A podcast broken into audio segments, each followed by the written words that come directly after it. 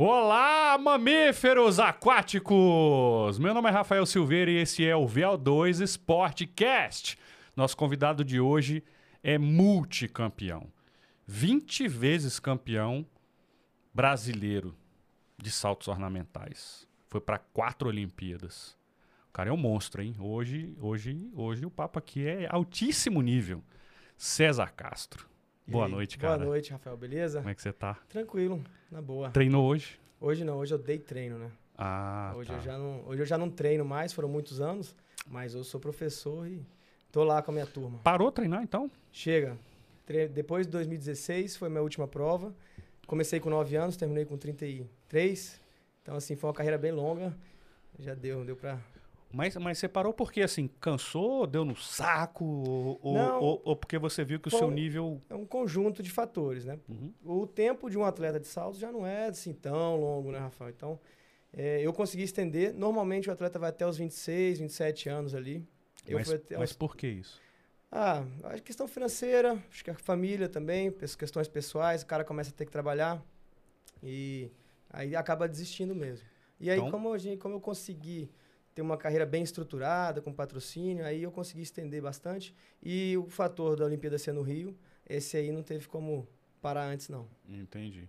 Então, assim, a parte financeira é o que você acha que é o que mais pega. Eu achei que fosse a parte física, não é? Não, na Porque verdade, você tá, meu, você tá meu- novo. eu cheguei, com, eu cheguei num, num ponto que, que eu falei assim, bom, eu quero encerrar minha carreira num, num nível bom, um nível de final olímpica. Uhum. Porque eu, eu, eu entendia que se eu ficasse mais quatro anos para essa Olimpíada agora, no caso cinco, eu já iria, o rendimento seria muito difícil chegar, eu teria que abrir mão de mais coisas ainda.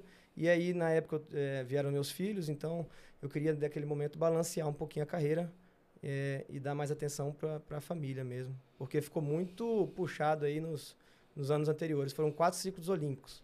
E para manter o ciclo olímpico, A dedicação é, É muito- absurda, né? é, uma, é, é 24 horas, 7 dias na semana.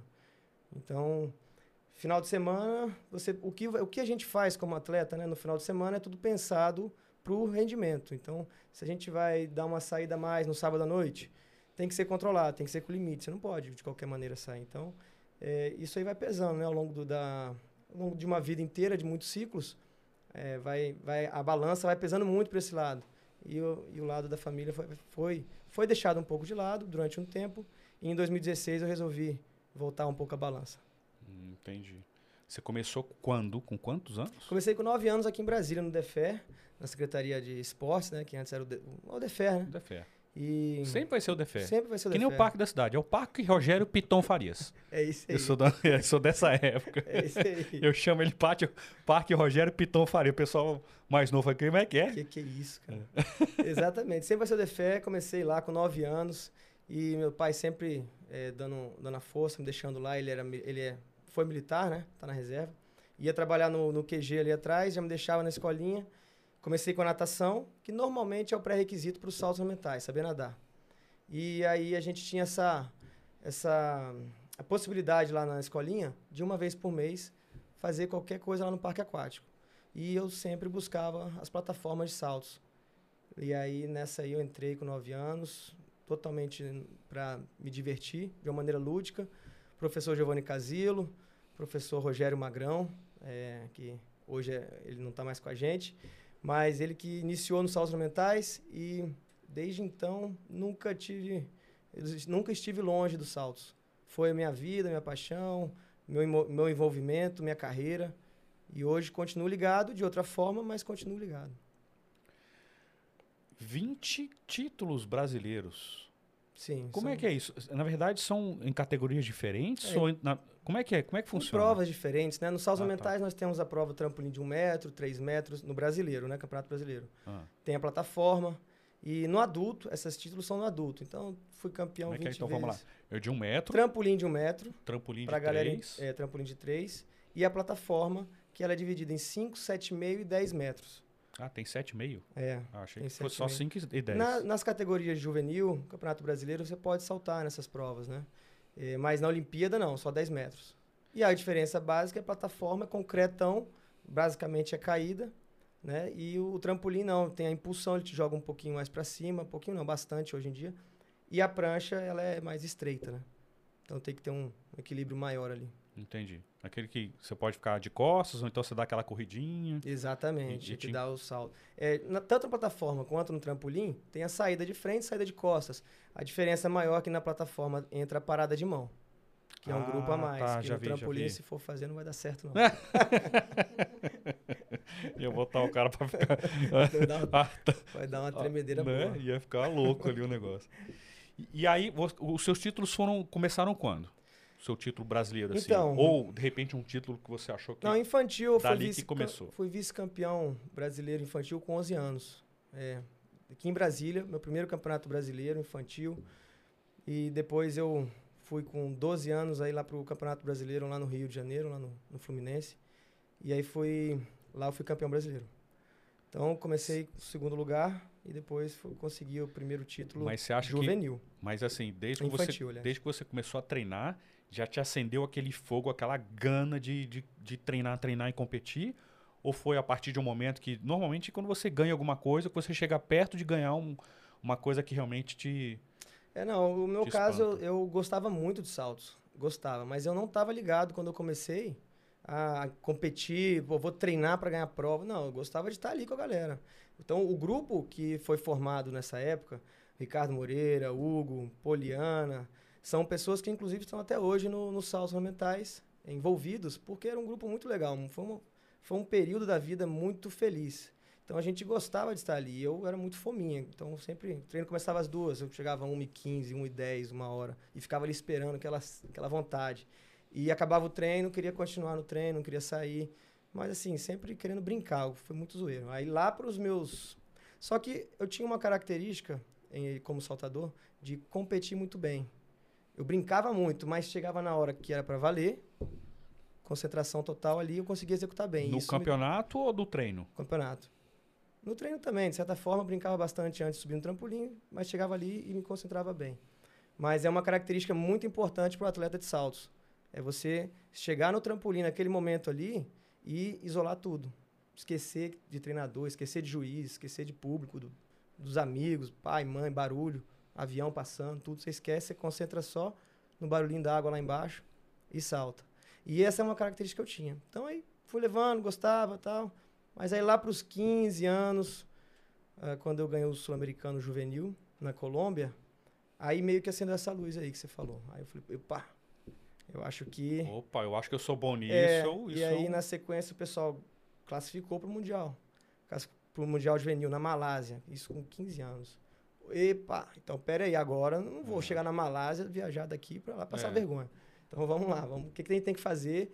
Aí a gente come, comecei a ficar mais centrado, vamos dizer assim, nos treinos.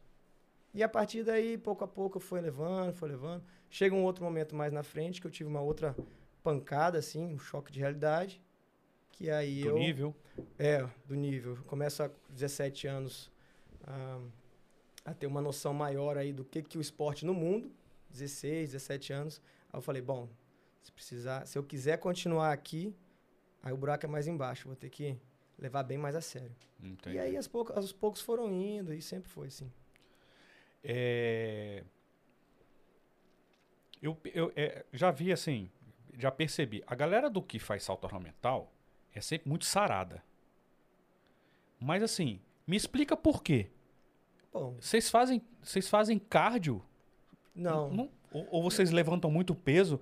Porque que os caras são tudo saradão, cara. As mulheres tudo sarada, parece que são tudo de academia o dia inteiro. É, não. O, a característica dos saltos mentais não é de resistência, né? É um esporte de potência. É, só que é um esporte que você precisa estar leve. Tem que estar num peso adequado para poder conseguir ter uma massa menor no ar, conseguir rodar mais. Ah, e tá. uma das características dos saltos mentais, muito importante, talvez a mais importante aí, é a entrada na água que ela tem que ser próxima da vertical e como se a água estivesse te tragando para baixo. E, claro, a massa menor vai facilitar muito. Hoje os chineses, né, são os caras da, da modalidade.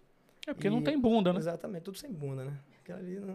É isso, não é? Não, não, não Sem- tô zoando, mas não é- bunda. faz sentido. Mas é, mas faz sentido. Então eles, eles têm uma entrada muito limpa, que a gente chama, muito bonita.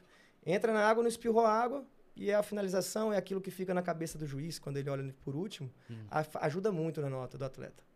Então tem essa característica. A questão, antes da gente fazer, antes de vocês assistirem esses saltos na- nas Olimpíadas, tem toda uma preparação por trás. É, são mu muitos saltos por treino, muitas repetições, repetições com explosão. Então a gente faz, além de todo o treino técnico, tem a parte física, com preparação física bem intensa, de, principalmente na parte do abdômen. Então destaca core, né? bastante né, do core. Do core. E por isso que quando chega na televisão, com a TV ainda dando aqueles close, a galera, cara, os caras estão demais. Mas é isso, é muito treino mesmo por trás. A gente na competição realiza seis, cinco saltos. As mulheres basicamente cinco, os homens seis. Mas antes disso tem 100, 120 saltos por sessão de treino. Eu já cheguei a fazer tudo isso. Então, ali no dia a dia, subindo escada. Ah, é verdade. Segunda, não tem sábado, elevadorzinho, né? Tem. Algumas plataformas tem, mas ah, a é? galera não usa, não. Porque enquanto você vai subir na escada, é o momento que você está pensando ali, pô, o que, que eu fiz aqui de errado? O que, que o treinador pediu? Aí você vai subindo ali devagarinho. É uma, uma forma de se concentrar para um salto. É, exatamente. Porque é muito detalhe, né? É um. Só detalhe. É um décimo de segundo que você deixou de fazer um movimento X Pronto, estragou tudo. Já era. Um salto demora um segundo e meio, dois segundos, dependendo, né? Então, é muito rápido. Você tem que pensar ali, tem que estar muito bem treinado para na hora você pensar em poucos detalhes. O ideal é esse mesmo, é chegar na competição e não ter que mais pensar muito em técnica, não. Você, o treinador vai te falar um negócio ali, você já, beleza, é só é, finalizar o braço um pouco atrás da orelha, no pulo para ponta. Ponto. Nada de ficar pensando, ah, tem que caminhar assim, tem que entrar na água, rodar. Isso aí não precisa mais. Já está no automático. Então a repetição ela, ela é o forte, é o coração ali dos saltos. Não, imagina a quantidade de saltos que você faz antes de ir para uma Olimpíada. An muitos, são muitos. A média. Não chegou a contar, não? Não, que parei para contar, não, mas. Os 15 mil mais. Por aí. Pode, pode ser, pode ser por aí. É? São 10 anos, assim, uma média de 10 anos para chegar na Olimpíada. Tem atleta que chega antes, se tiver uma base na ginástica, porque como são esportes parecidos, ah, tá. a base da ginástica ajuda muito. Mas se você não tiver, é uma média aí de 10 anos para entrar no, no, no, circuito aí, um, ser um atleta de mundial, um atleta olímpico. Aí, então, você puxa aí 10 anos de treino, todo dia, muitos, muita repetição. Vocês fazem cama elástica também? Cama elástica. Ah, tem o mesmo trampolim que faz na, na competição, tem um trampolim no ginásio, que, que você cai no colchão.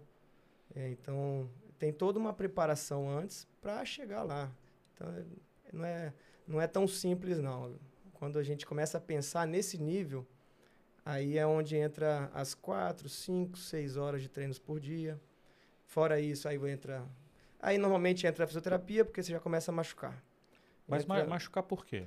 É pela repetição, pelo esforço repetitivo. Você vai repetindo, repetindo, aí o, o impacto do punho na entrada. Ah, tá. 100 vezes por dia, começa a dar, né? Entendi. Aí, às vezes, tem atleta que tem uma flexibilidade maior, às vezes machuca o ombro num impacto de 10 metros, é, joelhos também, às vezes a coluna. Então, se a, se a parte física for bem feita, o corpo fica forte, diminui bastante a lesão. Se souber descansar direitinho, se tiver um treinamento adequado, fazer a parte do descanso bem, beleza, vai levar. Eu consegui fazer isso, estiquei bastante minha carreira. Agora, se for muito afoito, descansar pouco, alimentar mal, aí é onde começa a entrar os problemas da físicos. E todo saltador faz todas essas plataformas? Quer dizer, faz o trampolim, faz de um metro, faz de dois, não tem...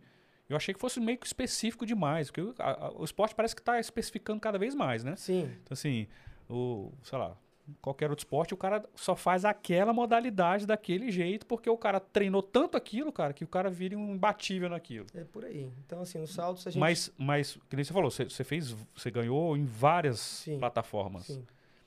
Hoje, isso ainda acontece ou os, os, atletas cada vez mais estão seguindo? Não, eu só vou fazer plataforma de 3 metros. É, eu, Como é que está hoje? Eu, eu saltei as três provas, trampolim de 1, 3 e plataforma até certo ponto. Depois dos meus 19, 20 anos, aí não foi onde eu decidi, vou especializar aqui porque não dá. Ah, foi aonde começou entendi. a entrar no nível olímpico. Então eu acho que até tem alguns alguns atletas que conseguem essa façanha. O cara consegue ganhar medalha de ouro, medalha olímpica na plataforma de 10 no trampolim, mas você conta nos dedos. A maioria vem com um time para o trampolim, um time para a plataforma. E e, aí, e assim vai especializando. Começa a mudar um pouquinho a característica do corpo também, o biotipo. Na plataforma, você encontra atletas um pouquinho mais magrinhos, mais leves. No trampolim, você começa a encontrar atletas mais fortes, mais robustos, né? Então, o peso ajuda a dar um, uma impulsão maior. Ah, entendi. Você, se você vai mais alto, você tem mais tempo para fazer a. Exato. Então, tem algumas características que começam ali. E no meu caso, eu escolhi o trampolim, eu saí da plataforma, comecei a machucar demais. Quanto mais alto, mais impacto, mais machuca. Exato. É- É, é- O meu corpo não era assim, adequado, acho que eu vou dizer assim, pro, pro... Eu machucava muito, ombro, as costas. A linha do meu corpo, para os 10 metros, o impacto era muito grande. Para os 3 metros, não. E aí entra outros fatores. Eu tinha melhores resultados no trampolim. Gostava mais. Tudo isso aí vai, vai meio que te encaminhando. Começa a classificar mais para esse tipo de prova. Aí aos- naturalmente vai. Pra quem tá de fora, parece ser mais divertido o trampolim. Não, bem mais. É? Não, né, pra, Pra quem faz também. Para quem faz também. A maioria gosta. Né? Se bem que Porque tem uma é um- galera que gosta bastante da plataforma. Que entra mais a adrenalina, principalmente quando vai fazer salto novo. Ah, tá. Principalmente, mas 10 metros. é muito comum você encontrar um atleta que vai falar, pô, eu, até meu último dia de treino eu senti um frio na barriga para saltar de 10. Faz é, parte. É alto pra cacete. É, alto. pra quem nunca subiu numa plataforma de 10, é alto pra cacete. É bastante. Nossa, é de morrer de medo. Lá em pé, assim, pra quem não, não salta, em pé você fala, cara, não dá. É muito alto. Por isso que a galera é bom começar cedo. A gente indica que comece cedo, porque aí a, a criança ela ali, ela é um pouco mais audaz, né? Ela consegue fazer os saltos ali um pouco mais tranquilo. O cara depois dos 15, 16, aí começa Começa a vir mais Começa- juízo. é o, o, o dedo, dedo de a garra de de, de, de- de ar começa a grudar, parece No que vai criando raiz ali. no concreto. Mas enquanto é criança é, é o ideal mesmo começar. E Porque você realmente- indicaria com quantos anos, assim? Ah, a partir dos seis anos, já sete anos. E aí sempre, é- sempre, como qualquer outro esporte, extremamente lúdico inicialmente, Isso, né? com certeza. Brincando, Com brincando, certeza, brincando, brincando. brincando, brincando. São escolas diferentes. Tem gente que não, tem gente que acredita. A minha opinião, eu gosto de que seja uma coisa lúdica, que seja aquele momento prazeroso, que a criança tenha aquele contato com a modalidade, que ela seja feliz, que ela vá para casa contando: papai, mamãe, fiz isso, aquilo. E isso vai ficar na memória dela. E eu percebo que os que ficam muito tempo no esporte, outros que ficam após o esporte, assim, acabou a carreira como atleta e continuam ali na, eh, envolvidos, são atletas que, tive, que foram muito felizes ali, que, que se divertiram bastante. Que nem você quando você começou, que você falou. Que você era um cara brincalhão, gostava de brincar. Então você ia brincar, brincar, brincar. Uma hora a chavinha ligou, Uma hora a chave liga. né? Dá. Uma hora a conta chega. Quando você estava você tava treinando para as Olimpíadas, como é que era a sua rotina de treino, assim? Você acordava que horas? Como é que era, assim? Então, como eu tive a participação em quatro Olimpíadas, Nossa, cada uma diferente? cada uma é diferente. Mas muito diferente? Não, não, não, não é muito diferente, não. Sempre tem saltos mentais. Quando se fala em saltos mentais, para entender, você vai ter sempre o treino do, do ginásio, nesse nível olímpico, Tá. e o treino da piscina. Normalmente, todo atleta começa no ginásio, porque é ali onde ele vai alongar, vai aquecer, vai fazer os saltos preparatórios na cama elástica, no trampolim, no cinto, todo equipamento, vai fazer preparação física. Beleza, acabou e, aquilo e é ali. específico pro, na- pro, pro salto ou é do pessoal da ginástica? Não, é específico para saltos mentais. Tá. É todo o ginásio adaptado para os saltos mentais. E, claro, E, e no Brasil tem isso? tem lá no Colégio Mackenzie nós temos o centro de treinamento. Caramba. E a na UNB aqui em Brasília também tem. É, Tá. no Defer tinha também, tem ainda lá, né, com o Giovanni. E então assim, são tem esse ginásio específico e ele é muito importante. De- aí depois disso, vão aí os atletas vão para a água. Aí na água começa a realizar os saltos. Aí depende do treinamento da fase. Mas isso tudo nesse nível olímpico eu levava de 8 da manhã, 7 e meia, 8 da manhã, até as 11 e meia, meio-dia. Tinha No pausa do ginásio. almoço, ginásio e um pouquinho de água também de manhã. Chega ali por volta de 11 horas, vai para água, Que era faz as perto? É entradas. sempre perto. Sempre perto. É. Entendi. Então ali tem na- no colégio tem a piscina, o ginásio fica, sei lá, Não, você vai andando ali e acabou. sim. Tá. 50 metros. E tudo pertinho. É, e aí almoça, descansa no mesmo lugar. Eu fiz isso no Mackenzie. Chega a pegar peso, máquina ou não? É, aí é fora. Aí é academia mesmo. Tá. Mas Mas, faz. mas faz. Faz, faz, faz sim. Bem específico também, né? Também, bem específico, bem trabalhado, bem orientado, né? No, no início, nas minhas primeiras Olimpíadas, eu fiz muito um treino eh, de hipertrofia, de força. Claro que varia também de acordo com o planejamento, mas E de cada atleta, né? Porque É. falar, de, falar de treinamento, achar que é, o seu treinamento vai ser bom pra mim é um é, absurdo. não, não, faz tem, não tem padrão, não. É. E aí, o que, que eu fazia? Eu, eu ter- terminava um treino, ou antes de treino, e fazia a parte física específica para os músculos que eu trabalhava nos saltos mentais. Beleza. Durante um tempo funcionou. Chegou no momento que eu comecei a trabalhar com uma equipe interdisciplinar lá, bacana. É, e aí começaram a perceber que estava sobrecarregando e machucando bastante alguma, a coluna, principalmente, a lombar. E aí, depois disso, a gente mudou um pouquinho a, a chegada nessa situação e começamos a trabalhar os músculos que não eram tão trabalhados no treinamento, porque seis horas de treino, você já, já chegou à exaustão de, do músculo. Então, começava a trabalhar outros que não estavam trabalhando para dar o suporte. Geralmente, os acessórios da musculatura principal. Exatamente. E aí a gente fez todo um trabalho bacana, bem junto com, com o Comitê Olímpico na época. Trabalho muito sério, muito E geralmente bacana. são os movimentos mais bizarros, né? né? É, Geralmente atleta são os... na academia é aquele que o pessoal fica te olhando, né? o cara... Aí você tem que, que é esse cara doido? Coloca o fone e deixa. Começa a fazer os abdominais É, esquisitos. O cara, pô, né? o cara esquisito. Que é um músculo que fica na, na intra e não sei o quê. Aí, pra você pegar aqui, você faz um movimento meio bizarro. Exato. E aí eu mudei e foi muito bom. Aí depois disso aí, quando aconteceu essa mudança, a minha, a minha carreira começou, comecei a parar de sentir dor com frequência. E aí, come, aí foi bom. Comecei a curtir mais ainda. Não, você tá falando. Então, você começava de manhã, fazia, é, é, é, fazia o ginásio, Ginásio, água, água um pouquinho. almoçava, Isso. descansava. Descansava sempre, sempre descansei. Ali depois do almoço, eh, dava, fechava o olho também, descansava um pouco. Tava dormidinha. Dava aquela dormidinha O Glauber diz que dorme quase a tarde toda. No final da tarde, ele volta pra piscina. É, acho que é de atleta. É. A gente, eu quando consigo ter esse, esse descanso pós, depois do almoço, antes- quando eu era atleta, né?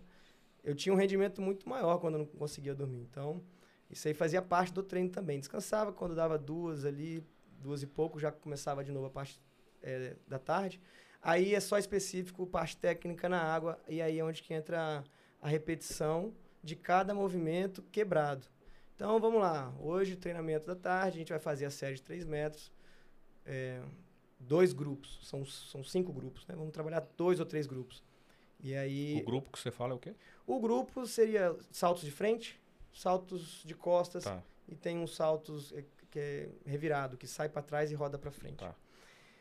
E aí a gente selecionava isso e começava. Entrada de cabeça nesse grupo. Aí mortal, um e meio de frente, duplo, duplo e meio, triplo. Não triplo tem nenhum salto que o cara cai em pé, não? Ne- no- na Olimpíada, não. O que cai em pé é mais no high diving. Se você olhar o high diving, É só em pé, né? É só em pé, porque ali já é Depois outra... a gente fala nisso, que eu também quero, sou curiosíssimo pra saber disso aí. Mas no salto, não. O salto fica muito mais bonito quando o atleta cai de cabeça. Entendi. E até a entrada fica mais bonita. Bom, a minha opinião, né? Deve ter gente que acha em pé mais bonito. Mas os, os saltos caindo em pé, eles servem como base para chegar... Ah, tá. Então a criança, por exemplo, faz muito salto em pé. faz- Não, começa com em pé. Tem Ah, que começar tá. ali da Entendi. borda, em pezinho. Depois vai para um metro, faz um movimento de costa, pula em pé para trás. E aí vai, vai incrementando aos poucos. De Vai acordo com a noção habilidade. de tempo, né? Porque é literalmente tempo, né? Porque você não consegue enxergar que a água tá vindo. Não, não. E, É um tempo, é uma memória muscular que você tem que ter, né? Sim. Tanto tempo assim, né? ou você enxe- enxerga durante os, os, os giros. Não, de, Como é que- do- quando começa, noção zero, né? Tanto que o cara sobe um trampolim ali, ele vai dar um pulinho, ele cai todo torto. É comum, muito comum Ah. isso. Aí aos poucos vai ajustando. No nível maior, o olho tá aberto, tá vendo tudo. Então eu vou fazer um salto lá, um triplo e meio de frente. Você sai pro salto, você vê água, céu, trampolim, água, céu, trampolim. E você vai pegando a mão. Aí quando vê, chega na terceira, você já sabe que tá ali, abriu e entra de cabeça na água. Mesma coisa para trás. Saiu de costas, está vendo tudo. Tanto que se vocês olharem na Olimpíada, é uma oportunidade legal, de vo- vocês vão ver, os, vão ver os atletas durante o salto movimentando a cabeça, que eles estão vendo ali o movimento. Estão vendo ó, água, Entendi. plataforma, trampolim, água, agora é meu momento, eu vou abrir, vou... Tudo isso. Só que é um, são, é um segundo e meio. E, ó, acelerado. Tudo isso é repetição. E você pode inventar um salto? Pode. Só que nos saltos mentais não tem muita invenção, não. A galera já, já tá meio fechado o que dá para fazer. Agora o pessoal tá tentando sempre buscar o grau de dificuldade maior. Então é colocar uma volta a mais, colocar um parafuso a mais, fazer ah, coisas desse tipo. Mas inventar um salto super novo que ninguém nunca pensou, não, não tem. Tá tudo já mais ou menos esquematizado. E você entrega tudo que vai fazer antes, um dia antes da prova. Ah, tá. Não tem surpresa, não. Entendi. Você não escolhe na, na hora. Não, não Eu achei como. que você escolhesse na hora, assim. Não, escolhe, escolhe bem com antecedência, né? Você faz a série e vai preparando. Mas com 24 horas antes, você entrega os seus saltos que vai fazer até pro cara que tá ali narrar, né? Ele vai falar, César Castro, salto duplo e meio mortal para trás, carpado. Ele já tá vendo ali. Pup, aí o juiz apita. E aí eu tenho... São quantos juízes? São, nas competições oficiais, são sete juízes das provas individuais, né? Sete juízes. E aí, por ser um esporte um, subjetivo, um pouco, né? Tem muitos critérios, mas ele ainda é. As duas maiores e as duas menores são retiradas. Aí pega essa Hum. média das três, soma e multiplica pelo grau de dificuldade de cada salto. E, e- e na sua visão, isso é durante a sua carreira, sempre foi o justo? Você sempre concordou com as notas, com a posição que você ficou? Em relação. Não, não vou dizer que sempre. ou- ou- é, não, mas assim, assim de uma maneira de geral. maneira geral, Sim. é, um- é, uma, é uma coisa justa. Sim, de uma maneira geral é. É que o Caio Bonfim vem aqui, ele Aham. falou que tem uns juízes que ficam de- da marcha atlética, Aham. né? Que você não pode tirar os dois pés do chão e tem que. Sim. A primeira perna tem que ser esticada. Uhum. Se você cometer alguma falta, você leva um cartão. E faltando, sei lá, 18 metros, 100, 50 metros para chegada, o cara pode te desclassificar. E ele falou, cara, eu já cheguei Depois prova de do cara. 49 quilômetros. Depois o cara já me, me deu uma desclassificação que eu já tava ganhando, que eu ia arrebentar com o cara. Não, toma aqui, ó, cartão. É, aí eu não sei como é que funciona, né? ó, Não sei se. se tem Sabe o- assim, ele, ele me fala, cara, é assim, absurdo, assim, não tinha nem, não, fazia sentido. Não, em relação a isso, não, de injustiça. Que, Não. Sempre tem um juiz ou outro que não, não vai muito com sua cara, do seu estilo. Cada atleta tem um estilo. Tem um juiz que não, não curte o estilo. Agora, o meu, eu não tive esse problema, não. É, eu percebi que durante um tempo, até entrar no circuito, porque tem a questão do nome também, os saltos mentais. Tem atleta, pô, os chineses, por exemplo, os chineses, por serem chineses, eles já têm uma, uma simpatia extra pelo salto, vamos dizer assim. O cara faz. Então, se ele faz um salto que o juiz está na dúvida entre o 7 e o 7,5, tranquilo para o juiz dar o 7,5. Vai lá, tranquilo. Porque é chinês. Exato. É. E o oposto com outros países também acontece. Eu percebi que no início eu tinha um pouquinho desse 7, entre o 7 e 7,5 era o 7. Só que mudou isso depois, ao longo da carreira. Eu percebi que eu também entrei no lado do 7,5. Então, o César Castro vai saltar, é um cara constante, parará, sabe, salta direitinho. Então, eu, eu vivenciei os dois lados. Tem um pouco? Existe, mas a gente, o- a- hoje em dia os juízes sempre estão em constantes cursos para diminuir isso, né? Entendi. É, o, o, o, o Bonfim também falou a mesma coisa. Falou, depois que eu comecei realmente a ganhar, mostrar, agora não. Agora eles me respeitam. Agora eles, é, agora eles não, não ficam chateados porque eu tô na frente, porque eles sabem que eu sou de alto nível. Exatamente. Mudou a visão do. Muda, muda Opa, agora é brasileiro. Então o cara já, já é do esporte, ele não é qualquer um. Por aí. E tem um detalhe nos saltos que numa final olímpica você não pode ter juiz do mesmo país, do país. cara, né? Então, tem várias, várias coisas que são avaliadas, mas eu considero justo. Justo. Entendi. Você já fez um salto assim? É, já fez, claro, né? De cair de costas, assim, de dar aquele chapadão de perder o ar na plataforma de 10. Não, de 10 nunca aconteceu isso não. De, de perder, de, de 7 metros e meio já. Ai. Aí já, já foi bem, bem. Não foi legal, não. Caí barrigão mesmo, pum, chapar de, de apagar. E aí a galera tira assim. Opa, o que aconteceu aqui? De apagar mesmo, apaga. Apagar. Eu, no meu caso foi. Com uma Caramba. barrigada, né? 7 metros e meio. Aí foi uma. Eu devia ter uns, uns 15 anos, por aí, 16. Fui fazer um salto novo, né? Ah, tá. E, e aí não, não deu certo, faltou espaço. Esse salto deveria ter sido feito dos 10. Ou Depois de um tempo, você vai olhando. E eu fiz depois. Depois eu né, peguei, não no mesmo dia, mas depois eu fui, subi, fiz o mesmo salto dos 10 metros, tinha assim, 2 metros e meio a mais, né? Que eu tinha feito dos 7,5. E aí deu espaço, tranquilo, caí de cabeça, beleza. Eu tô te fazendo uma pergunta meio idiota assim, mas des- desculpa aí. É porque curiosidade minha. É melhor cair de barriga ou de costas? Aí eu olho e falo assim, cair de costas deve ser muito pior. De costas, assim, perde o ar um pouquinho. A Um pancada de costas. pouquinho? Um pouquinho? É aquele que o atleta de salto vai entender o que eu tô falando. Você cai de costas, você tá dentro d'água, lógico, você não vai saber. Mas quando você sabe para puxar o ar, não vem. Fica travado. e de barriga, lógico, aí os homens têm a... É, Vai vai doer mais Ai. algumas coisas e as mulheres outras coisas. cacetada. Vai, dói. Faz parte, é o que eu explico pra galera, desde os dos meninos lá. Eu falo, pessoal, já preparem já o espírito, porque isso acontece. É como, cara, é como você levar um carrinho no futebol, você vai, você vai Cai, cai, de- cai de de, de, na bike. Você vai arranhar, você vai, Vai se ralar. lascar. Nos saltos tem isso. De vez em quando você vai cair de barriga, de costas, que vai doer, vai ficar com as marcas no corpo. Mas assim, aprende. O- Rapidinho aprende. É é um jeito de ensinar. Porque às vezes você tá meio ali perdido, tá meio distraído, você faz um salto mais ou menos, cai de costa. O atleta sobe pro próximo salto numa concentração. E aí, opa, pera aí, não é, não é por aí. Engraçado, você, você falou que você nunca caiu de barriga ou de costas na plataforma de 10, assim, chapar? Não, essa não, desse nível assim não, de cair de. Eu já caí bem torto, vamos dizer assim. Que chega a machucar, mas dá aquela É, chapadona aquela errada, chapadona, horrorosa. Porque não. são, são níveis e níveis. Claro, claro. Tem umas que a gente já sabe, de longe, quem conhece, quando, quando é muito forte. Mas tem umas que, que o atleta consegue torcer o corpo. Quando você passa demais, é a perna, né? Ou É, passa de menos, né? Que você entra meio de lado, assim. Tem como cair de uma maneira mais, é, menos pior. Quando o atleta está muito perdido ou despreparado, aí complica. Porque ele pode cair retinho mesmo, assim, ele nem perceber que está torto. Mas quando você. A gente sabe, né? Depois de muito tempo você vai fazer um negócio. Se perdeu, vê que não vai dar tempo, aí você se fecha. Aí se fechou, vai ali, vai tomar uma pancadinha, mas tranquilo. Pancada menor, né? Uma pancada menor. Agora, se ficar esticado, é onde que, que bate com mais força.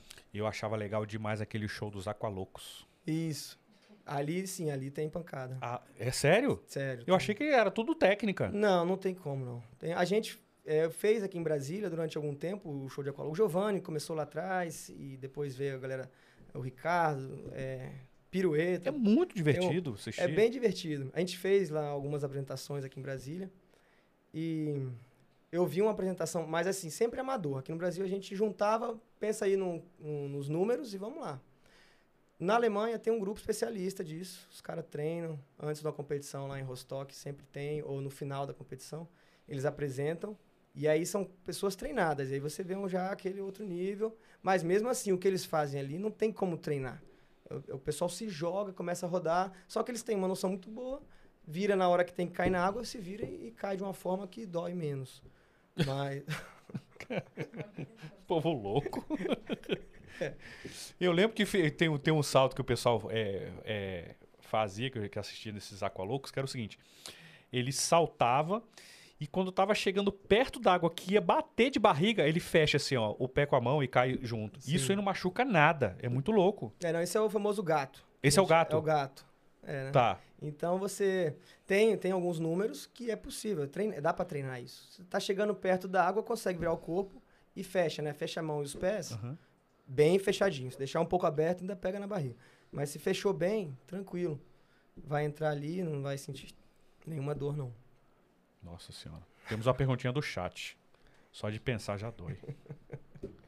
É, Adailton Skander. Brasília sempre teve saltadores? Já é tradição? Ah, Dailton, nosso coordenador de esportes lá do colégio. Opa. grande incentivador do esporte, né? O cara, ele além de, de contribuir para os saltos mentais, contribui também em outras áreas, nado sincronizado, natação paralímpica. Inclusive o Wendel também, que é um atleta paralímpico de Brasília, Eu acho que é- isso não mudou, não é nada sincronizado mais não. nado artístico. Aê, eu tô É. sabendo! A gente tenta facilitar, mas é muito bom, tá Não é? Com a professora Simone, que ela também faz um trabalho fantástico lá no colégio. E Brasília, antes, eh, Brasília, a primeira atleta olímpica aqui foi a Silvana Knights, com o Giovanni Casillo em 92, em Barcelona. E aí o Giovanni depois eh, continuou o trabalho lá, veio a segunda geração, que eu digo que é uma geração top aí, que, de ouro dos saltos, que é Hugo Parisi, sou eu, aqui de Brasília. Eh, o Ricardo Moreira também, que era atleta, mas depois virou treinador.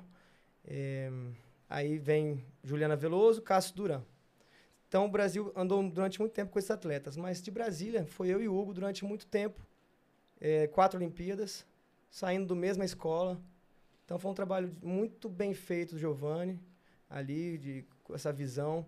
Eh, na época teve um treinador cubano também, o Ferrer, que veio para cá e contribuiu também, eh, acrescentou muito nessa escola, com o conhecimento, com, uma, com um modelo de treinamento mais russo.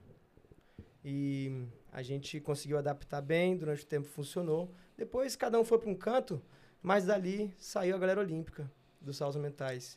Cuba, Cuba tem escola é, muito boa de salto? Já teve. Ah, tá. Cuba já então teve. já tem uma história, já tem um, um legado ali para ter bons técnicos, Sim, pessoas sim. que tem, são qualificadas mesmo. Sim, Cuba foi um, foi, teve tinha muito bons atletas aí, vamos dizer até 2000 e, eh, 2008, vamos dizer assim. Cuba tinha muitos atletas bons nos saltos e esse treinador, o Ferrer, eh, em memória, amigo nosso, ele foi para a Rússia, fez treinos, fez na, treinos na Alemanha e os russos são muito bons nos saltos. Então ele trouxe muita coisa, foi treinador da seleção principal da, de Cuba também e apresentou muita coisa pra gente, é, principalmente em relação a planejamento de treino e tudo mais. E aí foi um grande diferencial. E foi numa época que estava ali pros- pelos 17, 18 anos, que a gente absorveu muito e dali conseguiu é, implementar na, na, na realidade. Os países que você, eh, que você colocaria em ordem decres, eh, decrescente seria China, China, é, com certeza disparado, né? China dispara. mas é disparado, É disparado. mesmo assim. É disparado. E você e por que que é disparado? Por que que você acha que lá é tão diferente? Eu fiz alguns treinos na Rússia, né, uns- alguns treinamentos. Ah, na Rússia, na China, desculpa. Fiquei lá em Xangai em 2003, durante 40 dias. Depois fui para Pequim, treinei na universidade lá com, com a seleção brasileira. E a gente acompanhou o, como, o que, que, que é feito lá, né, com as criancinhas, como que, que é o trabalho. Então, assim, primeiro, é um trabalho que começa muito cedo, é uma disciplina muito, muito rígida.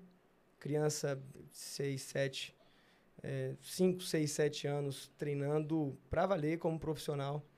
É, a cultura deles, né? Então, eles muitas vezes buscam escolas no interior, onde a criança não tem muita oportunidade, possibilidade, e traz para o centro de treinamento. Eh, a gente via a criança sendo deixada lá domingo e o pai pegava sábado depois do almoço, mais ou menos. Era o período que ela tinha com a família. O resto tudo é no centro de treinamento.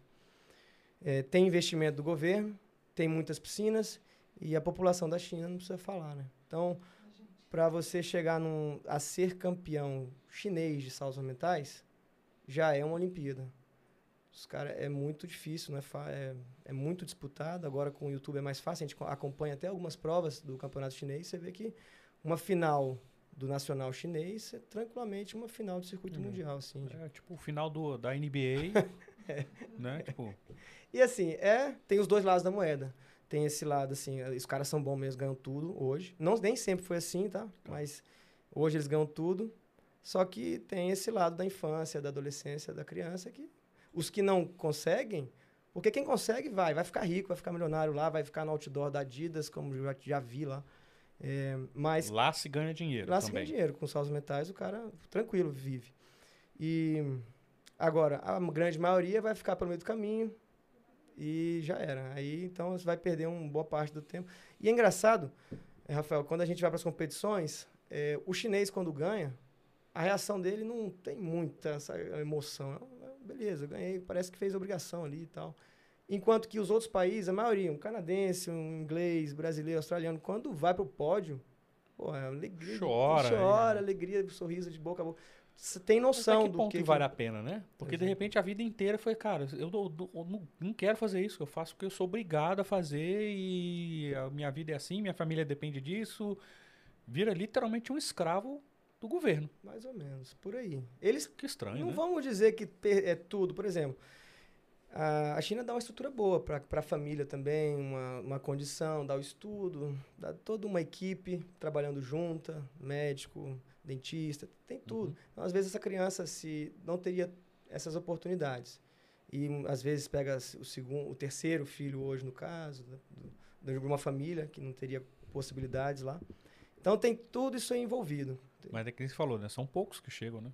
Não São tem poucos, como chegar todo mundo. São né? poucos. Agora, os que chegam, chegam Quantas valer. mil crianças tentaram, Muitas, né? muitas. Ali é... A escola chinesa, quando você chega numa piscina para treinar na China, Ah. São, são vários trampolins de um lado, a plataforma do outro lado, são vários treinadores em volta da piscina, cada um com seu grupinho. É, é um processo de quase uma indústria mesmo. Entendi. Vai saltando, volta, vai saltando, volta, vai saltando. E Viu uma criança, opa, vem cá, dá você, vem cá, É. você separa, você vai pra elite das crianças já, é por aí. né? E a criança, né, cultural também, ela chega para conversar com o treinador, ela chega de cabeça baixa, com a mão retinha, ela só escuta o que ele fala e sai. Não tem, não existe troca. Ah, eu acho que meu salto foi assim. Ah, eu acho, hoje eu não estou me sentindo. Não, você não vê isso, você vê criança baixando a cabeça. Se ela passar mal, ela vai passar mal para valer ali. Aí sim tem um. Mas, fora isso, é uma produção. é, linha de produção. Linha de produção. De atleta. E aí sai. Aí, Ia no volume, né?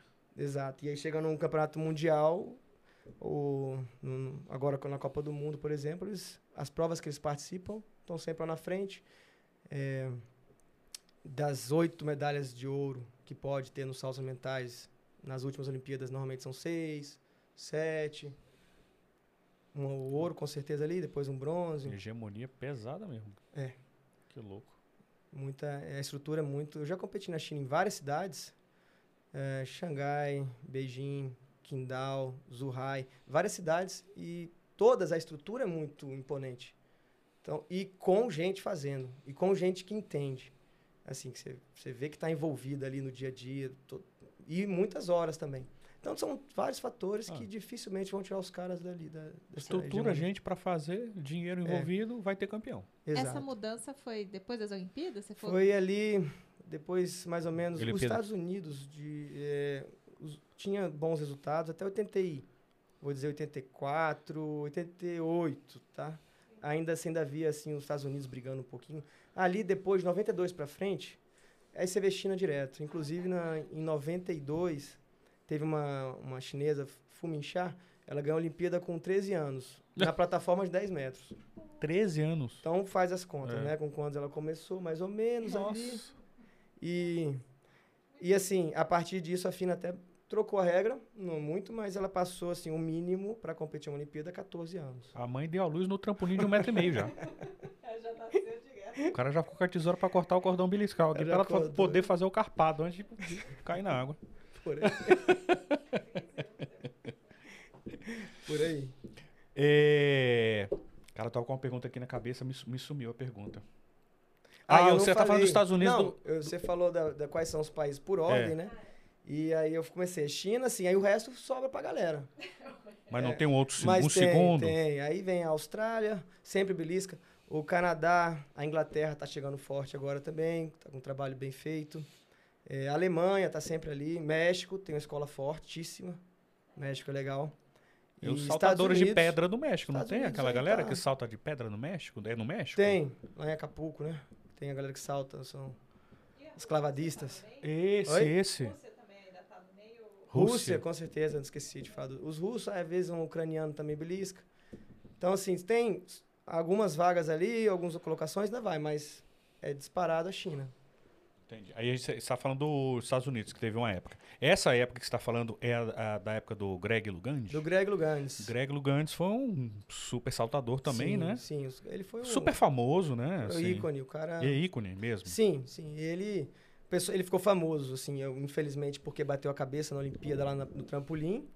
É, raspou, né? Ele foi fazer um duplo meio. Um É, salto, é. um duplo meio pontapé. E aí, na hora da abertura do salto, é, lógico, foi um pouquinho perto, mas ele abriu esticando aqui, raspou. É, não, Tum. deu, deu um...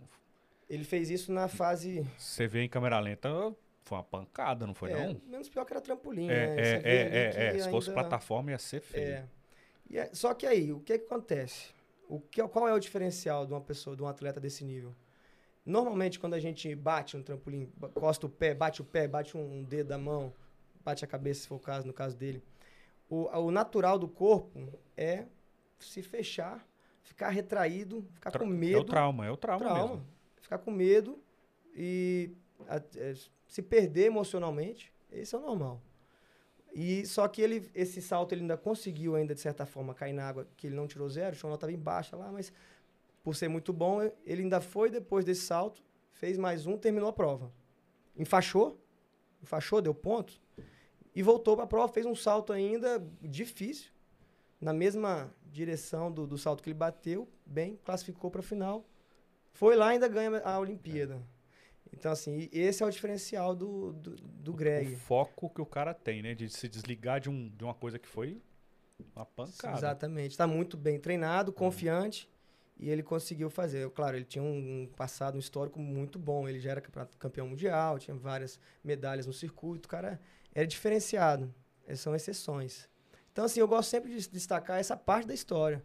Que, assim, mesmo apesar de todo o problema que teve, o cara chegou lá ainda e falou: Não, eu vou, eu tô aqui, eu vou. Eu vou terminar isso aqui, vamos lá. Tem condições? Vamos. Então, assim, isso é legal. E não tanto, às vezes, só mostrar a imagem, pô, o cara bateu, o esporte é, É, perigoso. é, às vezes é, o pessoal é, chega é. pra mim, ah, César, fazer salto, vou botar meu filho, não, é só esporte é perigoso. Por causa do Greg Lugand, É. um ano, 200 anos atrás. Esporte É. não é perigoso. Acidente acontece em qualquer esporte. Mas não, de, jeito, de forma alguma a gente tem que focar nisso, né? Focar Ninguém nunca boa. morreu saltando. Não, não, que eu saiba. Então não é perigoso. Não, Machuca, mas não é perigoso. machuca. Agora vai mas- ver no ciclismo. Morreu uma galera já. Sim, sim. No ciclismo. Só de treino, de atropelamento. É Aham. considerado os os esportes mais perigosos do mundo, cara. É mesmo. É, por causa do acidente né, de trânsito. Você tem que treinar na rua, então morre muita gente. Pô, e só um parênteses aqui. Pô, eu eu Hum. tava andando em Brasília aqui, era, era domingo. Tava na casa do sogro ali no, no lago e tava vendo. Passou um, um pelo- pelotão ou comboio, não sei. Pelotão. Pelotão com muita bicicleta. Eu falei, que maneiro, mostrei ali pros meus filhos. Cara, olha lá, que olha que fera, olha os atletas treinando ali. Felizão. De repente vem uns caras atrás buzinando. Buzinando, assim, ó, com, com, com ódio. Com ódio no Com coração. ódio no coração. Aí, pô, aí complica, né, cara? Não, pessoal tem do cultura, bem. né? O pessoal não tem E cultura aí, assim, de, de, ficar, de, de se sentir orgulhoso de ter gente praticando Exatamente. esporte. Qual? Não interessa. Ele está praticando esporte. Só isso já deveria ser motivo de orgulho. Sim, cara, que legal, o sim, cara ali, ó, tá sim. praticando esporte. Quer dizer, menos um- mais um cara que não vai. Menos um cara que vai estar estressado, Uhum. menos um cara que vai estar doente, menos um cara que vai estar fazendo coisa errada. Só tem benefício aquilo Só ali. benefício, cara. Não, não, Não interessa o esporte. Qualquer esporte. Qualquer esporte. Não é? Não, e, e eu fazendo um paralelo, eu morei lá nos Estados Unidos e, e eu via quando um carro se aproximava de um ciclista, se ele tiver a oportunidade, ele passa para outro lado da pista. Ele não desvia É. um pouquinho, ele não desvia aquele um metro e meio que pede, não. Ele desvia da pista. Uhum. Não tem ninguém lá? Desviou. Totalmente. Ele vai para outra Ele pista. vai para outra pista. Olha o Outra respeito, faixa, né? Então, é. isso, isso é uma coisa que, assim, a gente tem esse choque, que ainda vai, acredito que ainda vai demorar um pouquinho, mas a gente tem que sempre acreditar que vai, vai mudar, né? Hoje mesmo passou um caminhão lambendo. Eu tava sozinho uma hora lá, um pedaço, Uhum. treinando de manhã. Aquela que a bicicleta chega... 6 graus de temperatura. Ah! Tava congelando hoje, cara. Eu, nunca, eu acho que eu nunca treinei num tempo tão frio. Ah, e outra coisa que eu tava pensando aqui, tem um documentário do Greg Lugante. Você já assistiu? Não, esse eu não assisti ainda, não. E é bem legal. Eu posso estar enganado. O pessoal que estiver em casa aí, me corrija se eu estiver errado. Se não me engano, nessa, né, nesse acidente, ele era, ele, ele era HIV positivo, Sim, não é? sim, E ele, quando ele bateu a cabeça, ele ficou preocupado com o sangue na água. foi. Não teve? Ainda Teve, ainda teve. teve esse problema. Quer dizer, não é só o mais. trauma da pancada dele pensar, cara, minha cabeça tá cortada e meu sangue tá na água pra- Acho que Sim, não- ah, o sim. risco de infecção ali Não. era praticamente zero. Acho que, Acho que é acho que zero. é zero, zero. né? acho que é zero. Cloro ali acho que nessa época hora. ele não, não- não, era, não era aberto isso, não era público. Né? Era, é, não era, não? Eu não- Nessa época? Eu acho que não era. Então, assim, eu não tenho certeza não, mas aconteceu isso, teve esse problema também. Então, são várias coisas que poderiam facilmente tirar o atleta da, da prova. Mas foi lá e Arrebentou. arrebentou. É, Ouro, é ouro olímpico. Exemplo de superação. Vamos colocar um vídeo aqui, que aí a gente vai comentando o vídeo aqui. Coloca o primeiro aqui, vamos ver. Aí você ia lá na Universidade da Geórgia, lá no Yep. treinei. Cinco, cinco anos lá. Ah, isso aí eu faço, Ah. gente. Ah, não. Como se fosse facinho de fazer. Fa- Faz, de- toca de novo. pa- Dá um play de novo aí, só pra gente ver. Esse é um treinamento de base, né? Yep. Esse, é, esse é o trampolim de 3 metros, é um treinamento de base de entrada na água. Saída e entrada. Saiu lá, entrou. Cara, não sobe água nenhuma. A ideia é essa, sem espirrar nada, né? Então esse é essa é a prova do trampolim de 3 metros, né? Tá. E que eu me especializei. E aí é, é, tem essa aguinha aqui exatamente pra você saber onde é que tá a água, a água, né? Isso, Ela faz, exatamente. um, ela faz uma ondinha pra Ela- você ver. Ela mexe a água e aí a gente fica sabendo onde é que tá a superfície. Porque se você lembrar aí, quando você chega numa piscina que tá parado, você vê o fundo, né? Exatamente. E quando a gente chega lá na plataforma, 10 metros, isso aí parece que toma outra dimensão, 3 metros também. Então, quando tem esse jato aí li- ligado, a água mexe um pouquinho, você sabe onde está e fica tranquilo. Quando não tem, piscinas que não tem, aí às vezes algum atleta ou treinador vai lá e mexe um pouco antes do salto e aí a pessoa salta. Eu vi alguma coisa que é, em algum lugar, não sei se, se tinha a ver, aí você me corrige também, que tinha bolha. Sim, É, é, é, é- é no salto mesmo? No salto que solta é. umas bolhas? Porque deve, a água fica mais fácil de... Machuca menos, não? Então, essa, essa é uma é é? tecnologia bem legal que é utilizada muito, um canadense criou, que solta uma bolha do fundo da água. Tipo aquelas bolinhas de aquário. Isso, só que muito, Só que um assim, mon- um monstro, né? O compressor É. é. uma coisa gigantesca que o treinador do lado de fora, ele aciona, o atleta tá pronto para saltar. Então ele vai lá, um, dois, três, aí você aciona. tchiu. Lá do fundo sobe uma bolha, chega a subir um metro de altura aqui, quando chega na superfície. E quando o atleta cai torto, cai de costas, de barriga, aí elimina bastante o impacto. Então ele cai, ele não se machuca tanto. Ele tem mais coragem quando chega lá. Quando ele escuta o barulho da bolha subindo, ele já Já relaxa. até estufa o peito. Entendi. Agora eu vou. Ah, e legal aí é isso. bom, foi uma tecnologia muito legal. Tem, é, é caro, é muito utilizado lá fora mais. Aqui em Brasília nós temos, né? Lá no NB tem um, um sistema desse. No DFL tentou colocar também, eu acho que ainda está funcionando. Mas é o que esse é nessa piscina aí, lá na universidade, tinha um sistema muito bom. Muito bom mesmo. Debaixo do trampolim de 3 metros, debaixo da plataforma de 10, de 7 De bolha. de bolha. Tinha um em cada lugar e com uma, uma, uma força muito boa. Então, assim, dava uma tranquilidade bem bacana para os atletas treinarem e fazerem saltos novos. E é usado só pra treino, claro. Só para treino, não. só para treino. Só pra, normalmente é só para tirar salto novo, porque também cair de cabeça nessa bolha não é uma coisa gostosa, não. Por quê? De cabeça, não sei, acho que ela vem com, de baixo para cima com muita força, e aí você está descendo com força também, acho que esse encontro ela não é agradável. Ah, tá. Quando você cai torto, beleza. Aí você sente, pô, legal, que amorteceu. Mas cair retinho nela não é muito bacana, não.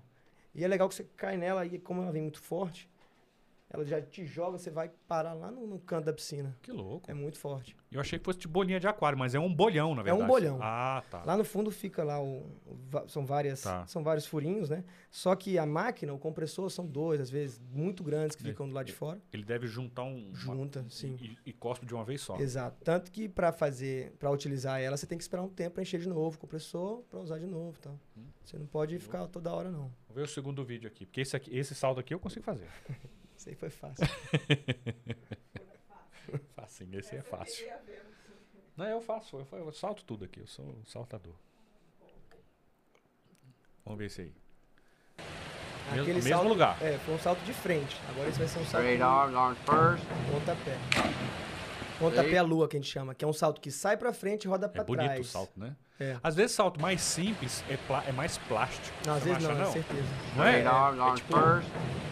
É simples, mas é bonito Ei. assistir. Porque quando às vezes você roda demais e fala, caramba, não entendi nem o que, que você fez. É, não. Esse, esse tipo de treinamento é um treinamento que você vai trabalhar a saída do salto, a abertura e a entrada. Basicamente isso.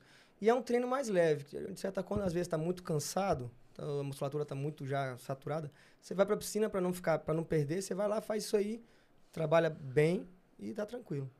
Mas é muito importante esse trabalho de finalização do salto. Tem muito atleta que roda muito bem, não finaliza bem, aí a nota vai lá para baixo. E o oposto é interessante. Roda bem, faz é, é, roda mal, sai mal, mas entra bem, o juiz gosta. O mais importante é entrar bem? Uhum. Ah, é? Essa é a parte final que fica ali na memória do juiz, ele ajuda bastante. Assalto, às vezes, se for muito feio, muito feio, aí entrada ainda mais ou menos, ok e tal. Mas se o salto for muito bonito em cima e entrar feio, aí tá enrolado. Feio que eu digo é entrar um pouco fora da vertical e espirrar muita água. Então precisa ter essa finalização bem feita. Entendi. Próximo. Mas é um esporte de muitos detalhes. Não, com certeza. Isso aí não tem men- nenhuma dúvida. Não tem. Assim, até quem tá de fora, o pessoal que não entende disso, sabe, cara, é complicadíssimo, porque é muito detalhe. Se você não conseguir espirrar água, o negócio. Nossa, é doido. Essa aí foi numa, lá em Madrid, na piscina olímpica. É, piscina lá do. Hein? Muito bonito. Esse salto aí. Ah, esse já é a mesma direção. Mesma direção do salto, que é um pontapé à lua. Vai só que com duas voltas e meia cortadas. Aí no final, você esse pouquinho de água que espirrou pra trás é ruim ou É não faz ruim. diferença? Não, Ah, ó. eu já espirrei um pouquinho. Não foi muito, não, mas espirrou. Mas aí, como eu vi que tem a galera em volta lá, isso é treinamento, não é competição. Vai de novo. Mas aí já deu pra ver que no final espirrou um pouquinho de água lá. Então, você passou. nessa nota? Aí um 7. 7 Tá. pontos. ok, porque o salto foi legal em cima, mas falhou um pouquinho embaixo. Agora, com essa saída, uma entrada perfeita, aí já vai para 8, 8,5. Entendi. Já aumenta. E essa diferença, lá na, quando multiplica pelo grau de dificuldade do salto, ajuda bastante. E é muito, mas muito difícil ganhar um 10. Muito, muito. Ganhar 10, é assim, é de vez em quando, um atleta ou outro em um salto. Você não vai ver um atleta no trampolim ganhar 10 em todos os saltos. Não, Não difícil. existe isso. Não, não é, bom, não no meu tempo. Tá. Vamos pro Às próximo vezes. vídeo.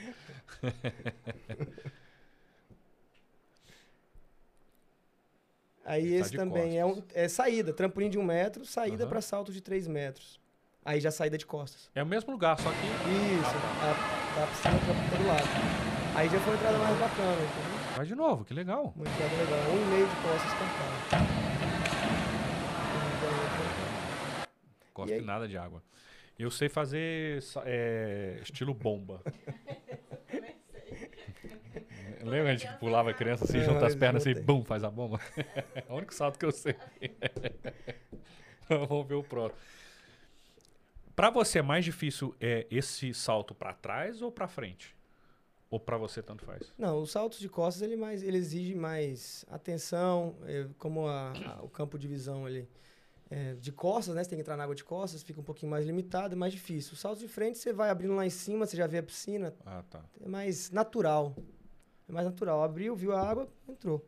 De costas não, de costas você tem que se orientar pela água, pelo trampolim ali, mais ou menos, algum ponto de referência, controlar bem a abertura, né? O corpo no ar e entrar na água. E aí, por exemplo, quando você falou que você, antes da, da- antes da prova, da Olimpíada, lá, você já chega já com o seu salto pronto. Sim. Quer dizer, você obrigatoriamente vai ter que fazer aquele salto. Se você escolher os, os saltos com um nível de dificuldade menor, isso não quer dizer que você vai perder ponto. Não, não. Eu, por exemplo, eu era um atleta que eu tinha uma série que era um pouco mais fraca do que os meus adversários. E aí eu sentava com o meu treinador e aí, essa é a situação. Mas por quê, né? Porque eu não, não conseguia rodar uma volta mais. Beleza, então eu não consigo. Então o que a gente vai fazer? É, bora, bora levantar essa média minha de 7,5 e 8 para 8, 8,5. 9, se for possível. Porque aí o cara vai ter que fazer aquele salto com um grau de dificuldade maior para 7,5. O que não é tão simples. Agora, se ele fizer o salto dele para 8,5, 9, aí complica a minha vida. Mas, se ele não fizer, como a minha série é um pouco mais fraca, eu tinha um pouco mais, facilidade com mais de fazer. perfeição. Com né? mais perfeição. Então, era assim mais ou menos que eu trabalhei durante muitos anos. Eh, Em algumas competições eu tive a oportunidade de botar um salto mais difícil, eu coloquei. Algumas vezes fui bem, outras nem tanto. Mas eu fiquei na minha última Olimpíada assim, eu escolhi uma série mais tranquila, onde a minha média na final olímpica foi 8, 8 pontos, 8,5. Próximo, próximo. Esse é onde? Esse é Esse, diferente. é- esse aqui é, o- é o Costas também. Esse salto, acho que ele tá no MD, aqui em Brasília. É, é o mesmo. Não, é um duplo e meio de costas. Vai de novo, vai de novo. No anterior a gente fez um e meio de costas. Eu fiz um e meio de costas, agora é um duplo e meio. Então, aumentei uma volta aí. Esse já é um salto de competição. E a entrada foi muito boa, pare- parece, né? Na água. Porque Foi, foi boa, foi nada. boa. É que a gente que é muito detalhista, Ah, já tá. vive Vai disso, já dá, o- começa. dá o play de novo, só Como toda vez que olha, começa a ver ele. mas, Volta. mas tem o. Mas na, na entrada ali eu poderia ter Ah, feito um pouco mais de ponta de pé. Deu pra ver que a ponta de pé não foi. Então, Ah, entendeu? entendi, entendi. Mas isso é treino, né? Treino é treino, competição é competição. Próximo.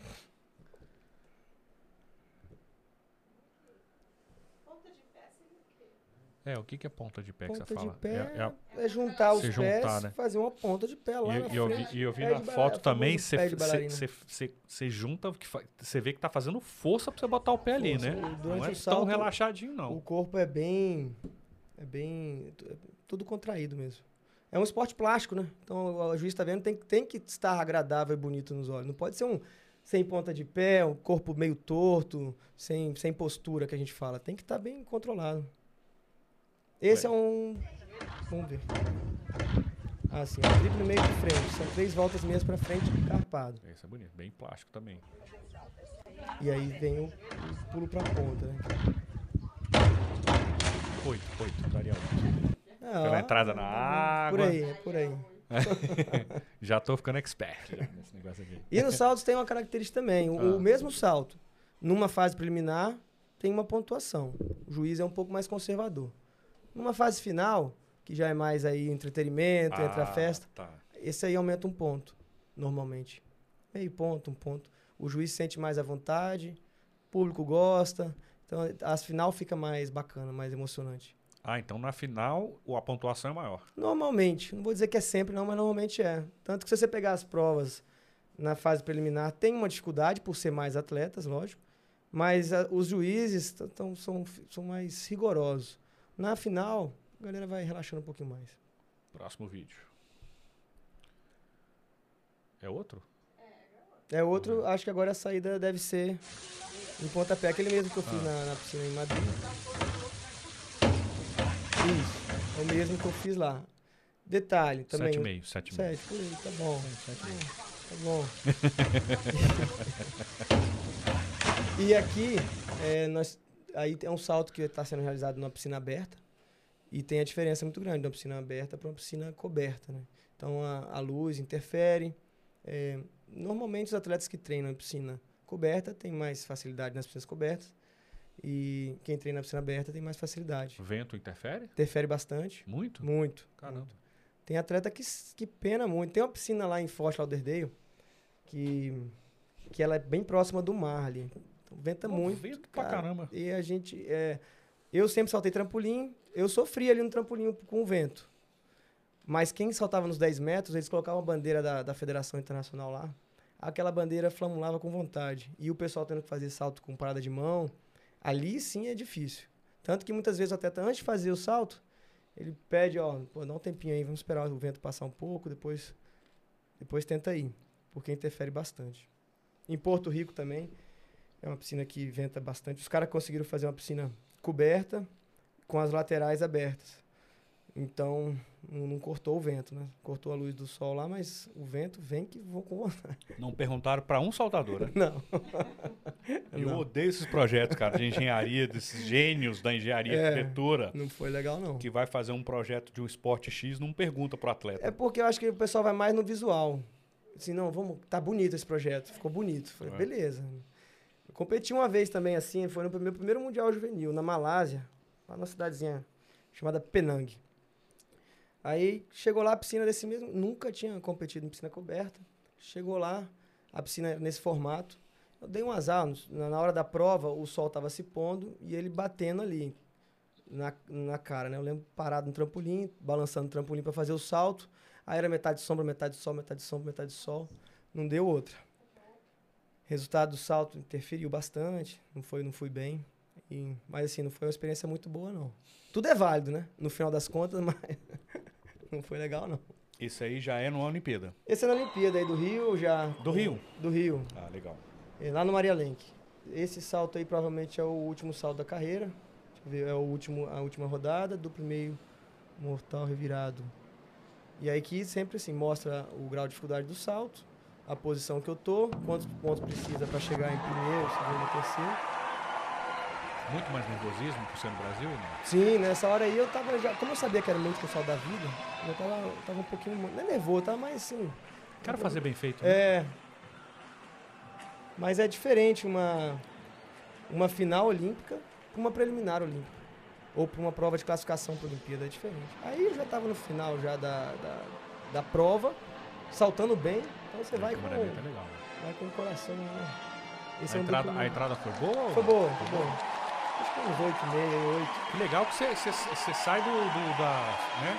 Enquanto você tá girando, você vai desloca um pouquinho. Não, mas né? esse legal que você tá falando aí não, é legal só pra gente. Não, legal foi assim, que eu não sabia. Eu achei que fosse sempre retinho. Não, mas era pra ser. Esse é...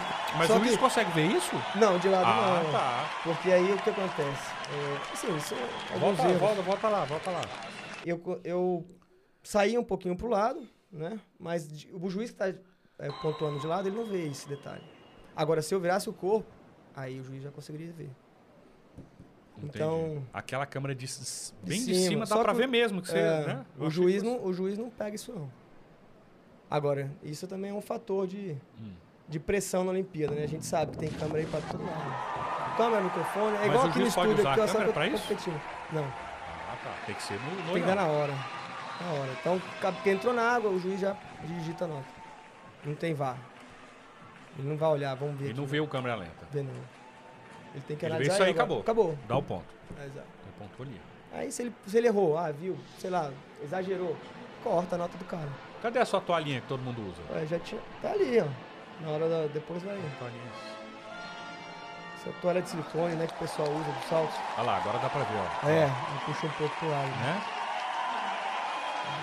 É, quando você começa a olhar saltos mentais de câmera lenta, Não, aí, gente, aí você consegue ver tudo, tudo. né? Aí você começa a ver tudo, aí você tem que escolher mais ou menos. Ao mesmo tempo que o treinamento, a tecnologia é maravilhosa hoje em dia. né? Exatamente. hoje você pega uma GoPro hoje nova, você faz Vê- 120 frames, você, cara, fica igual isso aí. Não, a gente, Né? durante um tempo eu usei a, a parte da tecnologia. O Comitê Olímpico ajudou bastante nessa parte de biomecânica. Até o, na época era o César lá do, do Comitê Olímpico. E pegava os vídeos, os saltos que estavam com mais problemas, que a gente queria consertar uma coisa ou outra. Quebrava por imagens, fazia angulação. Faz uma decupagem da imagem, olha. A entrada, tá vendo o teu pé? Porque você, uma coisa é o técnico te falar, outra coisa é você tá vendo ali, né? Sim, sim. Sim, não, Não é, é, é assim, outra a- história. o, o respaldo, né? Assim, a, Não, é que tudo, tudo soma, né? No final das contas. É, hoje em dia é muito normal você estar no treino, tem uma televisão e uma câmera que atrasa a sua imagem. Então, vamos lá. Fez o salto, caiu na água, puf, saiu da água. O treinador falou, ó, você- tá, tem que dobrar um pouco mais a perna na saída aí pra, pra melhorar esse salto. Aí você, ah, beleza. Aí tu vai, olha pra televisão, vê o que ele falou e analisa ali. Ah, não, não, não vi direito. Pega o controle, volta, assiste de novo. Esse é um equipamento que padrão hoje em dia tá bem comum. de alto nível, É. assim. Ah, O iPad mesmo, hoje ele está até sendo substituído pelo iPad. Caramba. Cara, porque nas escolas grandes eh, tem assistentes, então o assistente filma, vai lá, mostra atleta na hora, rapidinho, é até melhor. Quer dizer, o, o Tivô, né, esse equipamento, ele é mais prático, fica lá e vai rolando. Mas se, é- se o, se a- o time tem um assistente bacana, aí dá para usar isso aí. Consegue O parar iPad, certinho. Aí é o ideal. Câmera lenta, Tranquilo, mostra lá. Você tem que, como o treino é muito dinâmico, muito rápido, você tem que olhar rapidinho e seguir a vida. E Porque pegar você isso tá aí. fazendo um monte de salto, né? Então É. você tem que ver, opa, é o pé. Não, agora eu tô vendo, é meu pé. Meu pé tá errado. Sim. Minha mão tá errada. E vai, vai lá pro teu lugar de novo, porque o salto você, você entra na água, a água normalmente é quentinha, tá beleza, tranquilo. Mas saiu ali, vento, tá esfriando. E aí você perde o ritmo, começa a perder o rendimento também. Então tem muitos fatores aí que vai, Próximo vídeo. vai interferindo. Ó, esse Também. é um triplo e meio de frente também. Eu começava com E esse... essa dificuldade 3.1? É o grau de dificuldade do salto. Cada salto tem o seu, seu Tá. grau de dificuldade. Tem 3.2, 3.8, 4.2, 2.7, 2.8. Esse aí eu já passei um pouco, a entrada já não foi tão boa. A saída foi boa. Salto alto, mas na entrada aí, dá pra ver que eu passei um pouco. Foi vertical, mas olha aí, ó, a água espirrando. Mas foi um bom salto. Então, vamos ver o que que foi de nota aí. Na época eu treinava, que tranquilo. Ah, Na época eu treinava com o treinador Dan Lack, né, americano. Ele veio aí na Olimpíada. O pessoal até saca... Ele entrava, ele entrava no elevador lá da vila, todo uniformizado de, de Brasil, né? ah. Galera, bom dia, e aí, tudo bem? Qual que é o seu esporte? Ele... Eu, eu Não deixava, falava, eu não falava deixava. português nada, nada, né? zero. É Só algumas palavrinhas aí que Aham. ensina, mas... Só palavrão. E aí ele só balançava a cabeça. Coloca o próximo. Só palavrão. Da onde mesmo que ele é? Ele é de Atlanta. É de- a cidade chama Athens, na Geórgia.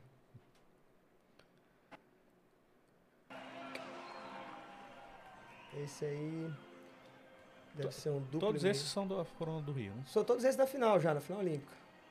Aí é um duplo e meio de Nossa. frente com dois parafusos. Esse eu não consigo, não. Não, esse, esse eu não consigo fazer. Volta que eu nem entendi o que. Ah, não Ó, vai ver. lá em câmera lenta. Um, já rodou uma volta e meia, eu vou dar um parafuso, dois parafusos e termina. Como o corpo tá rodando, Uhum. termina as duas voltas e meia. Ok. Ainda espirra um pouquinho de água ali, dá pra ver, mas. E o mais bacana é isso aí, cara. No, na- no Brasil, a torcida a favor, uns 7,5.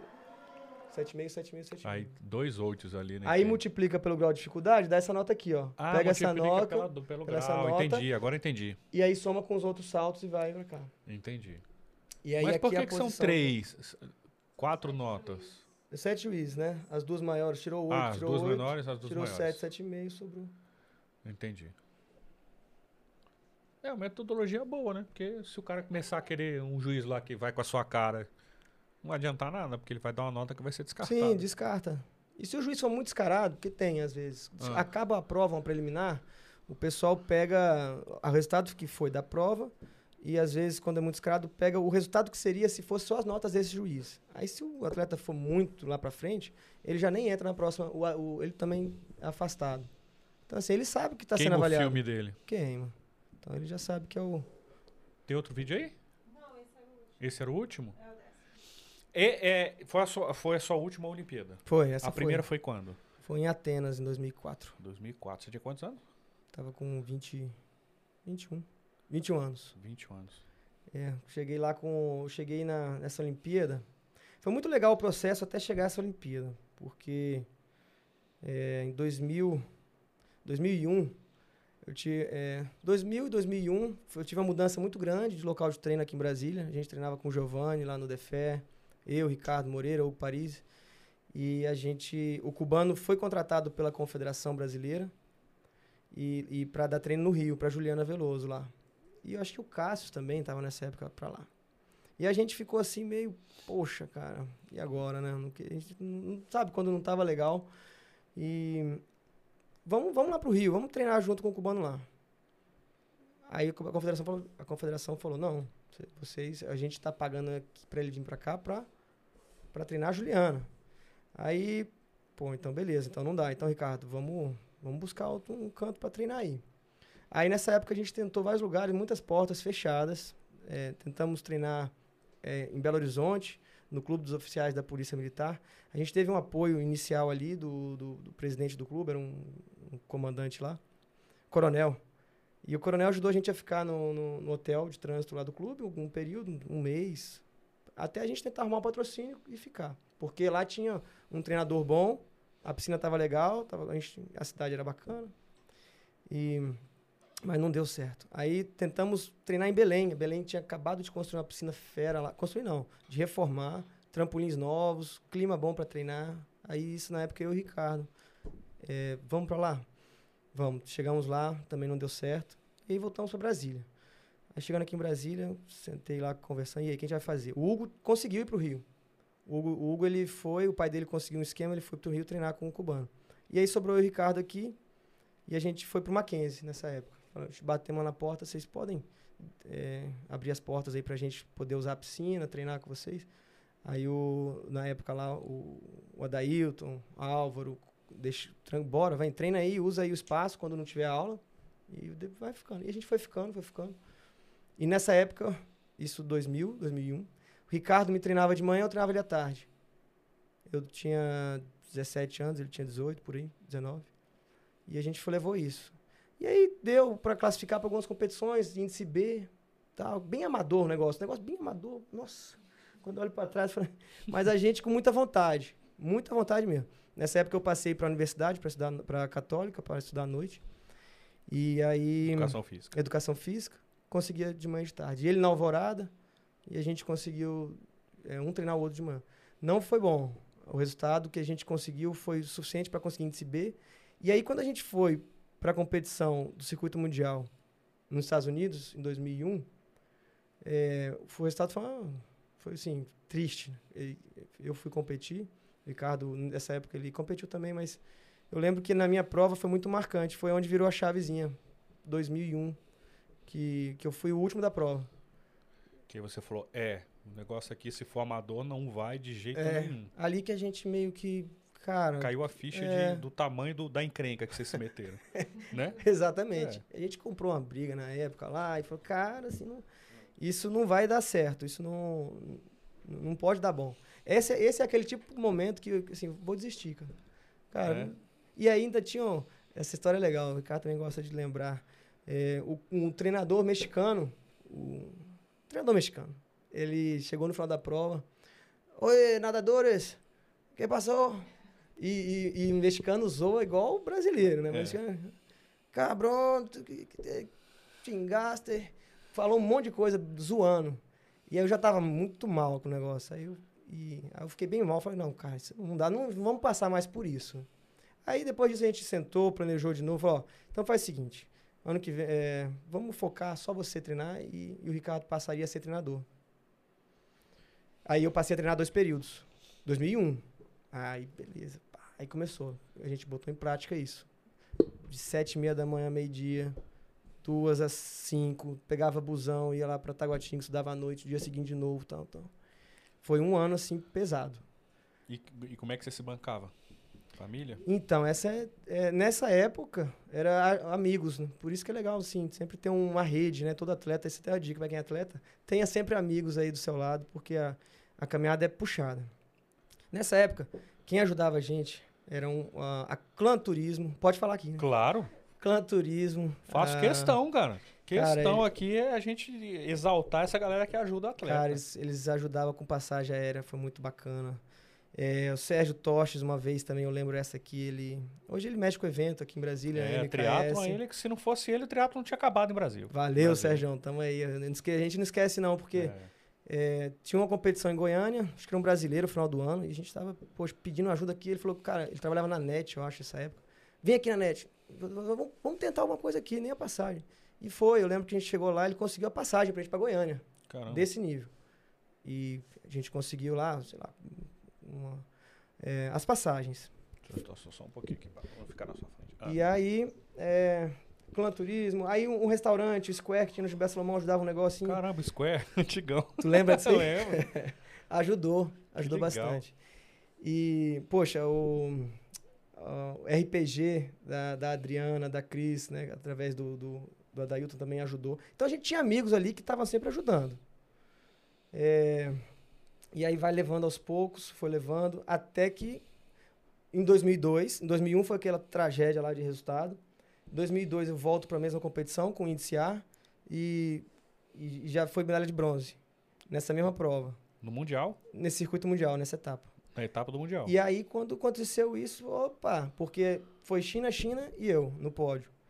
Aí depois vem atrás ela, o mexicano, que tinha sido vice-campeão em Sydney, o Dmitry Saltinho Russo, que tinha campeão olímpico de Atlanta, medalhista de Sydney. Uma galera grande, assim, de peso. Opa, ali agora, agora vai. O que eu fiz deu certo. Exatamente, Eu tô é. no caminho, Foi, né? foi a luz. Aí Aí você foi para Saiu no jornal. Tá. Aí entra, né? Aí, Aham. aí aqueles, ah, poxa, começa a mudar a situação. O Mackenzie eh, já começa a abraçar a causa ali na hora. Fala, poxa, legal, então nós temos aqui, né? Vamos, vamos, vamos ver o que a gente pode fazer para vocês. Chamaram, na época, o doutor Adilson, chamou lá na casa dele, vamos aqui, o que, que vocês precisam?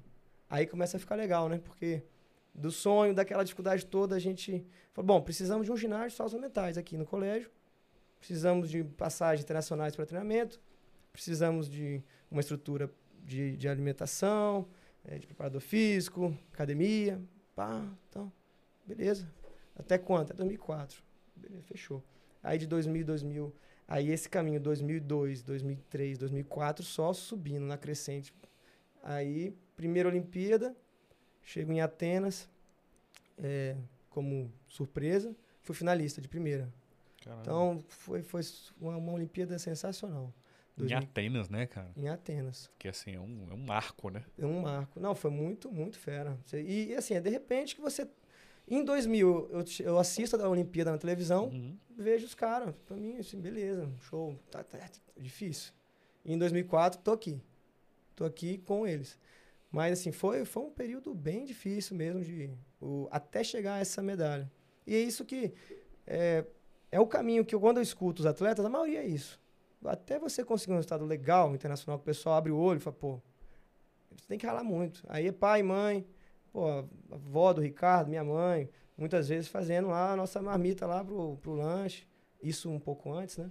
E a gente de- dessa, dessa maneira. Bem amador. Uma pergunta nada a ver agora. Na Vila Olímpica, na, na, na Vila Olímpica, o pessoal se pega geral mesmo? É, tem de tudo, né? É? Tem, tem. Quando você foi solteiro, você também passou o rodo? Não mente não, cara. Não, não. Não, eu sempre fui bem tranquilo. sempre fui bem tranquilo. Mas assim, o atleta na Vila Olímpica, até a prova dele, Ele tá focado. tá focadaço, nem fala, nem dá bom dia pro outro. Depois de espiroca total. Aí depois aí que começa, né? Aí vai. É. Aí os atletas já se conhecem das competições. Ninguém chega na Olimpíada, é a primeira prova. Então os caras já se conhecem ali, vai. Aí tem de tudo. É a Vila Olímpica. Até atleta da natação americana, né, que veio pra cá, o Babaca, Que veio- É babaca, porque o cara mentiu pra polícia, né? O cara, não vou nem falar o nome dele aqui, mas é um babaca, né? Sim. O cara veio pra cá, aprontou, Prontou aprontou tudo. tudo, não sei o quê, mentiu pra polícia. Pelo amor de Deus, devia estar preso um cara desse. É. Pilantra. Não, não, já, já devia ter passado da fase, né? Né? Porque tem, acontece muito. Quando eu, como eu morei lá na universidade lá da, da Geórgia, praticamente lá dentro, na universidade acontece muito disso. Comum, cara. Mas no nível já olímpico, na idade que tava, já não era pra ter esse tipo de comportamento. Pelo amor de Deus. Né? É, mas foi um comportamento meio. Uma coisa é fazer uma Bem- farrinha, não sei o quê, tá com os amigos, tá? Beber uma ou outra. Pô, fazer um negócio fazer desse, uma coisa dessa. feia no país dos outros ainda, no meio, das Olim- no meio da Olimpíada. Foi bom, não. Negócio Não ficou bom pra ele. não. horroroso. Tem alguma pergunta aí? Sua, Branquinha? Então. Agora é a hora. Pergunta aí. São duas. Uma é falar, você falasse um pouco mais do, do seu treinamento nos Estados Unidos, né? Que você mencionou o quanto isso foi importante pra você. Você estudou lá, como é que foi? E a outra coisa é por, porque aí é da minha ignorância. Eu não acompanho muitos saltos ornamentais. Geralmente é, é Olimpíadas ou alguma coisa quando passa na TV. Tem alguma rivalidade que você achou legal de ter acompanhado? Ou você teve alguém que te inspirou a sempre querer ser melhor nesse. É, eu vou Um começar cara que você queria aí. ganhar, né? Um é, que- não, um cara, um cara que eu admirava, assim, de, de, pô, de ver eu saltando e falar assim, meu Deus, como é que consegue, né, saltar dessa forma? Era o, o russo, né, o Dmitry Saltin. O cara era muito bom, sempre muito constante, O muito... nome do cara é Dimitri Saltin. Saltinho. Não era, não devia ser bom, era só o Saltin. pois é, o cara, Ah. o cara era bom mesmo. E aí, foi campeão olímpico. E eu via saltando, ele que foi campeão olímpico acho, em 96. Aí depois, 2000, ganhou medalha também. 2004 tava com ele lá competindo. É, e aí, assim, você fica... E teve competições antes, que Grand Prix, que eu subi no pódio lá, tava lá em terceiro lugar, ele em segundo, um, um chinês primeiro. Tava ali também, comecei a virar até, até amigo. Então, isso é interessante demais. Para um atleta que, se, que sai ali, no- de repente você tá junto, acho que esse é um, um dos, um dos pontos altos da carreira de um atleta. Então, esse é um cara que eu sempre me guiava ali. Até ficava olhando, né, a gente fica ali olhando comportamento, como é que, como é que o cara eh, faz ali para treinar. Chega mais cedo, Aquecimento. como é que é o aquecimento dele, o que, é que ele faz ali para aquecimento e tal. É. E ele é bem centradão, é, bem fechado, né? Russo. O cara tem todo metódico e tal. E eu não sei, eu- no final, nos finalmente da minha carreira, eu, eu já era um atleta bem, bem sistemático também, metódico, com, com rotinas e tudo mais. Então, talvez pode até ser uma influência. E em relação aos Estados Unidos, essa também essa história é... Eu saí de Brasília em 2008, final de 2008, para treinar no Rio, de Janeiro lá, é, ali no centro de treinamento que tinha ali no, no Júlio Delamare. Tre- Tinha sido inaugurado, tinha quatro anos, estava novo, estava bem legal, com o técnico Roberto, né, o Gonçalves. E aí, é, eu treinei lá, foi muito bom, foi um ciclo olímpico até Londres, interessantíssimo, aprendi muita coisa, tive o apoio do, do Comitê Olímpico em peso também, foi um, um ponto positivo. Tinha uma equipe de bioquímico com, com o professor Cameron, tinha a equipe de biomecânica, nutrição.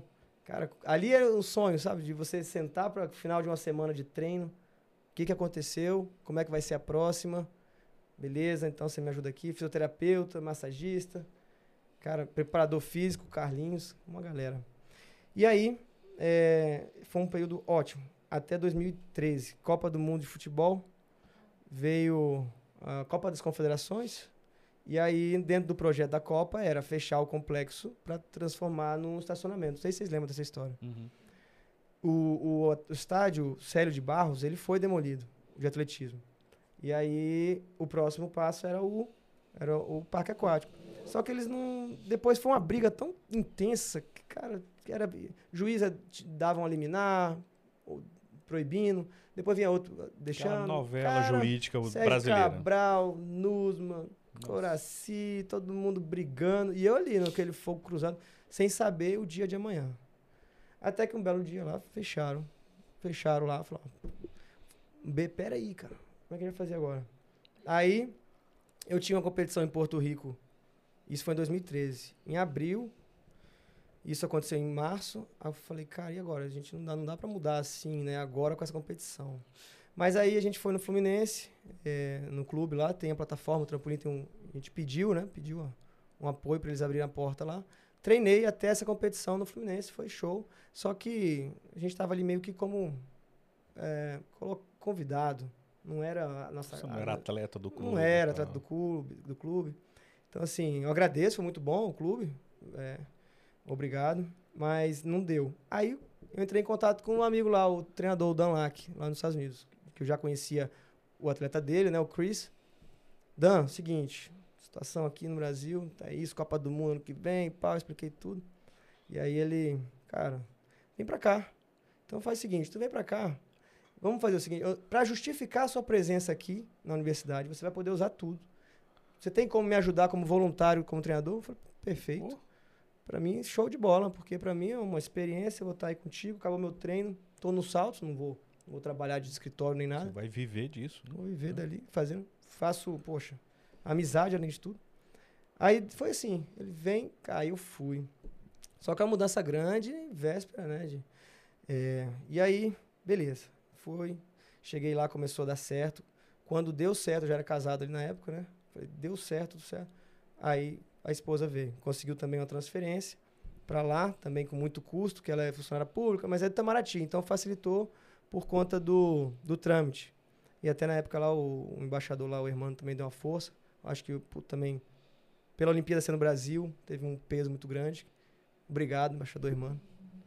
E aí ela conseguiu a transferência, ajudou bastante. E aí treino, cara, mas aí, entra, aí você entra na Disney do, do, do esporte olímpico, pelo menos. Uhum. Eu treinava na Universidade da Geórgia, junto com atletas da natação ali, que tem uma equipe muito forte. Tinha campeã olímpica, medalhista olímpico. Um dos caras que estava nessa bagunça aí, Uhum. do, do Rio, era de lá também. Não, era, não foi o protagonista, mas Tá. tava ali no Morrurim também.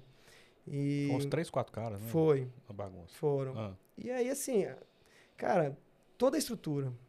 Fisioterapeuta, é, o preparador físico, massagem, academia violenta na frente da piscina. o americano sabe fazer as coisas. Sabe, e faz muito bem feito. E assim, o sistema funciona direitinho. Então eu utilizava ali o, o treino, eh, o treinador me dava atenção especial, acabava o treino, ajudava a equipe lá deles. Fo- foram quatro anos aí da minha vida, três anos, vai. Muito felizes, assim. E a experiência que eu adquiri ali foi muito grande.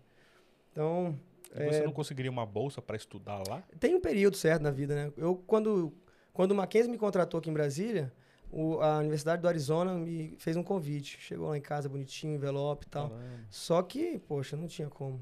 Não, É. não tinha. Porque lá eu te- teria bolsa, né? Seria ótimo. Mas na época o Mackenzie, eh, ele construiu uma- um ginásio de saúde mentais lá dentro do colégio. Ah, entendi. A gente pediu isso pra eles. né? Pô, tem como... É porque perguntaram, né? O que que você precisa para ter um bom desempenho? Cara, um ginásio seria perfeito. Porque até então, a gente não tinha ginásio. Tudo isso que eu falei, que é bonito, tudo. Lá no colégio, não. Era só piscina. E no ginásio, é, era uma cama elástica emprestada, aquela suspensa, grandona, emprestada. A armação, né? A cama elástica a gente comprou. E para não ficar no sol, o, na época tinha um camarada chamado Fernando Gama. Tinha uma, alugava tendas aqui em Brasília. O pai do Ricardo conhecia lá no Valparaíso, o amigo dele. Que, tem como emprestar essa aí? Uma tenda? Aquelas tendas de eventos. Botou lá dentro do colégio, ficou como nossa sombra durante um tempo. Obrigado, Fernando Gama. Até para não estragar, porque isso no sol arrebenta Exatamente, cara. E a gente treinando ali. E assim, esse já foi um melhorado, que eu tinha uma cama elástica ali. Mas antes disso, não podemos esquecer também que teve o setor leste, que teve também um papel importante na época, que emprestou também, que cedeu as instalações. Então você vê que é um monte de coisinhas que vão, é, pessoas que vão ali, cara, te apoia E- aqui, e, na verdade, ali. não são nem coisinhas, são coisas realmente muito grandes, né? Que Sim. cada um faz, não, não é um- Não chega nem a ser uma coisinha, né? Não, não, Porque coisa é um apoio tão grande, errado, né? Mas isso aí é, é a base. É. Se não tem, se, se nós não tivéssemos esse apoio, não, dificilmente iria iria para frente, porque a vida do atleta, né, do atleta olímpico, ela tem muita pancada. Você vai levando pancada direto, aqui ali, é reunião, tem que treinar, tem que se planejar ali, tem que correr atrás, levar projeto para Escrever projeto, escrever levar projeto. Ah, o cara olha ali, né, beleza, vou ver, já te falo, nunca retorna, aquela velha história. E aí você chega no resultado, não vem muitas vezes o resultado. Aí você começa, o que, que eu tô fazendo aqui, né? Então, aí essas pessoas, quando começam a te ajudar ali, você vê, pô, não tô sozinho na parada. E aí quando você vai pro, pra uma competição, você coloca mesmo coração ali e tudo. E... Por isso que o atleta brasileiro chora, né, quando, quando ganha. Porque começa a passar filme e tal. Não... E aí vem o paralelo com o americano. Aí eu, dou, eu, eu dei treino para os universitários lá Hum. e me incomodava bastante o- alguns que tinham toda a estrutura, mas não davam muito valor. Assim, cara, para ele tanto faz. Ele tava ali ganhando a bolsa dele, tranquilo. Ah, ganhando bolsa como, como Tem atleta. bolsa, tem tudo. Então tem toda a estrutura, tem bolsa. é, Deixando de pagar um negócio que custava 50 mil dólares por ano. tem- exatamente, é isso aí. Volta lá na Não é é? uns 40 mil dólares por ano. Então é um, sim. É uma fortuna. É, claro que tem atletas que tem 100%, outros Ah. 60%, 70%, aí vai, dependendo do nível. Mas é, a estrutura estava ali completa para ele. Então tem treino da parte física, tem toda a necessidade. Cara, tem um o aluno que perde aula por competição, é, tem uma- um, um departamento lá educacional que vai, pega toda a aula, filma a aula quando necessário. Entrega para Tá. ele lá tudo bonitinho, os documentos e tal, para ele poder correr atrás depois. Manda o aluno para copiar as coisas no quadro. Manda o assistente copiando as coisas. Ó, foi isso aqui que faz a prova no seu lugar. É, por- Quase isso. Então tem todo, todo esse aparato. O cara, eles tinham tudo e tinha muitos que não davam tanto valor. Então, assim, por ter o passado, né? Eu tinha, às vezes me incomodava um pouquinho. Entendi. Mas é isso. Uma criança hoje re- querendo saltar, ou o pai que quer colocar a criança para conhecer o esporte. Em Brasília, o que, que ele faz? Então, hoje nós temos o, o projeto do Ricardo lá, que é no, no- na UNB, que é um centro de treinamento. Muito Tem bom, bem equipado. Temos o Defé, com o Giovanni Casilo, escolinha. E tem lá no Mackenzie, comigo. Mas mesmo com criança de fora que não estuda? Exatamente, aí entra o ponto. O Mackenzie hoje eu sou meio que exclusivo deles, para poder com alunos. E assim, do Mackenzie. é, foi a ideia inicial, porque quando eu estava morando lá, depois da carreira, é, sempre tive meu contato muito forte aqui. Começamos a negociar e pensar num projeto legal para colocar essa piscina aí aqui do Mackenzie para funcionar e dar vida ali. Eu tenho esse vínculo muito forte e eu, essa minha uma gratidão em- é, profunda aí pela, por esse apoio de muitos anos, que também foi um apoio que deu é, vida a meus sonhos aí. Então, voltei com o projeto, escrevi, escrevemos projeto, e aí fechou com os alunos do Mackenzie, e que hoje está precisando já assim, de um apoio para aumentar a escola, porque está tendo uma boa adesão. Os atletas, os alunos estão gostando. É um meio que está ali do lado, a maioria acaba a aula já vai direto, que na verdade isso seria o ideal para o esporte brasileiro, né? Pegar um modelo desse, de construir bem do ladinho, porque a criança acabou e é interessante. O, o aluno que vai fazer saltos comigo após a aula, ele chega com a energia a mil. É como se fosse 8 horas da manhã, porque o cara tá ali sentado uma inteira, né? Assim, tem as atividades, mas basicamente e só intelectual, né? Recebendo informação, pá, pá, tá. Então quando ele chega ali, ele extravasa. Pra mim é ótimo, a gente vai lá, consegue dar o treino direitinho. Chega mansinho em casa, Chega né? mansinho. À noite dorme bem. Nossa, cansado física e mentalmente. É. Mas então no Mackenzie não recebe as crianças de fora, só, só alunos do Mackenzie. Só, Tá. só. Hoje Então- nós temos uma. Para os pais aí, então seria no DFE, na UNB. Exato. Que aí é aberto. ao público. O NBA tem uma seleção. é, o Ricardo sempre também joga na mídia. Pesquisa onde? Na Pesquisa internet? no Google, bota no Google, lá, Google lá e saltos pesquisa. mentais e, e vai encontrar. No Defer, Defer teve um pouco tempo atrás, teve um problema lá, eu não sei como está em relação à questão de Tá. demolição, privatização, não sei. É, mas eu acredito que o Giovanni esteja lá sim, e com a escola. E, e são essas, essas possibilidades. Não são muitas, então fica um pouco limitado, mas tem. Tem. Os saltos mentais é um esporte que tem poucos lugares no Brasil que você consegue praticar. Ainda é meio elitizado. Não é que é elitizado, mas vai mais de acordo com o local que você está. Entendi. Com a estrutura. É. Um momento que você falaria assim que foi o momento mais difícil da sua vida. Não é nem carreira, não. Teve algum momento assim, cara, que você passou por uma barra assim que. O momento mais difícil da vida. É. Olha, Você É. pensar mesmo, é uma pergunta difícil. essa, pergu- essa pergunta é difícil aí, É. cara. Normalmente está relacionado a, aos saltos, né? Te- É? é, normalmente está. Esse momento. O momento de transição de 2008 para 2009, quando eu saio de Brasília, foi um momento muito difícil. Porque aqui em Brasília eu estava bem estruturado, com os apoios, mas não estava não tava legal em termos de, de, de do treinamento em si específico.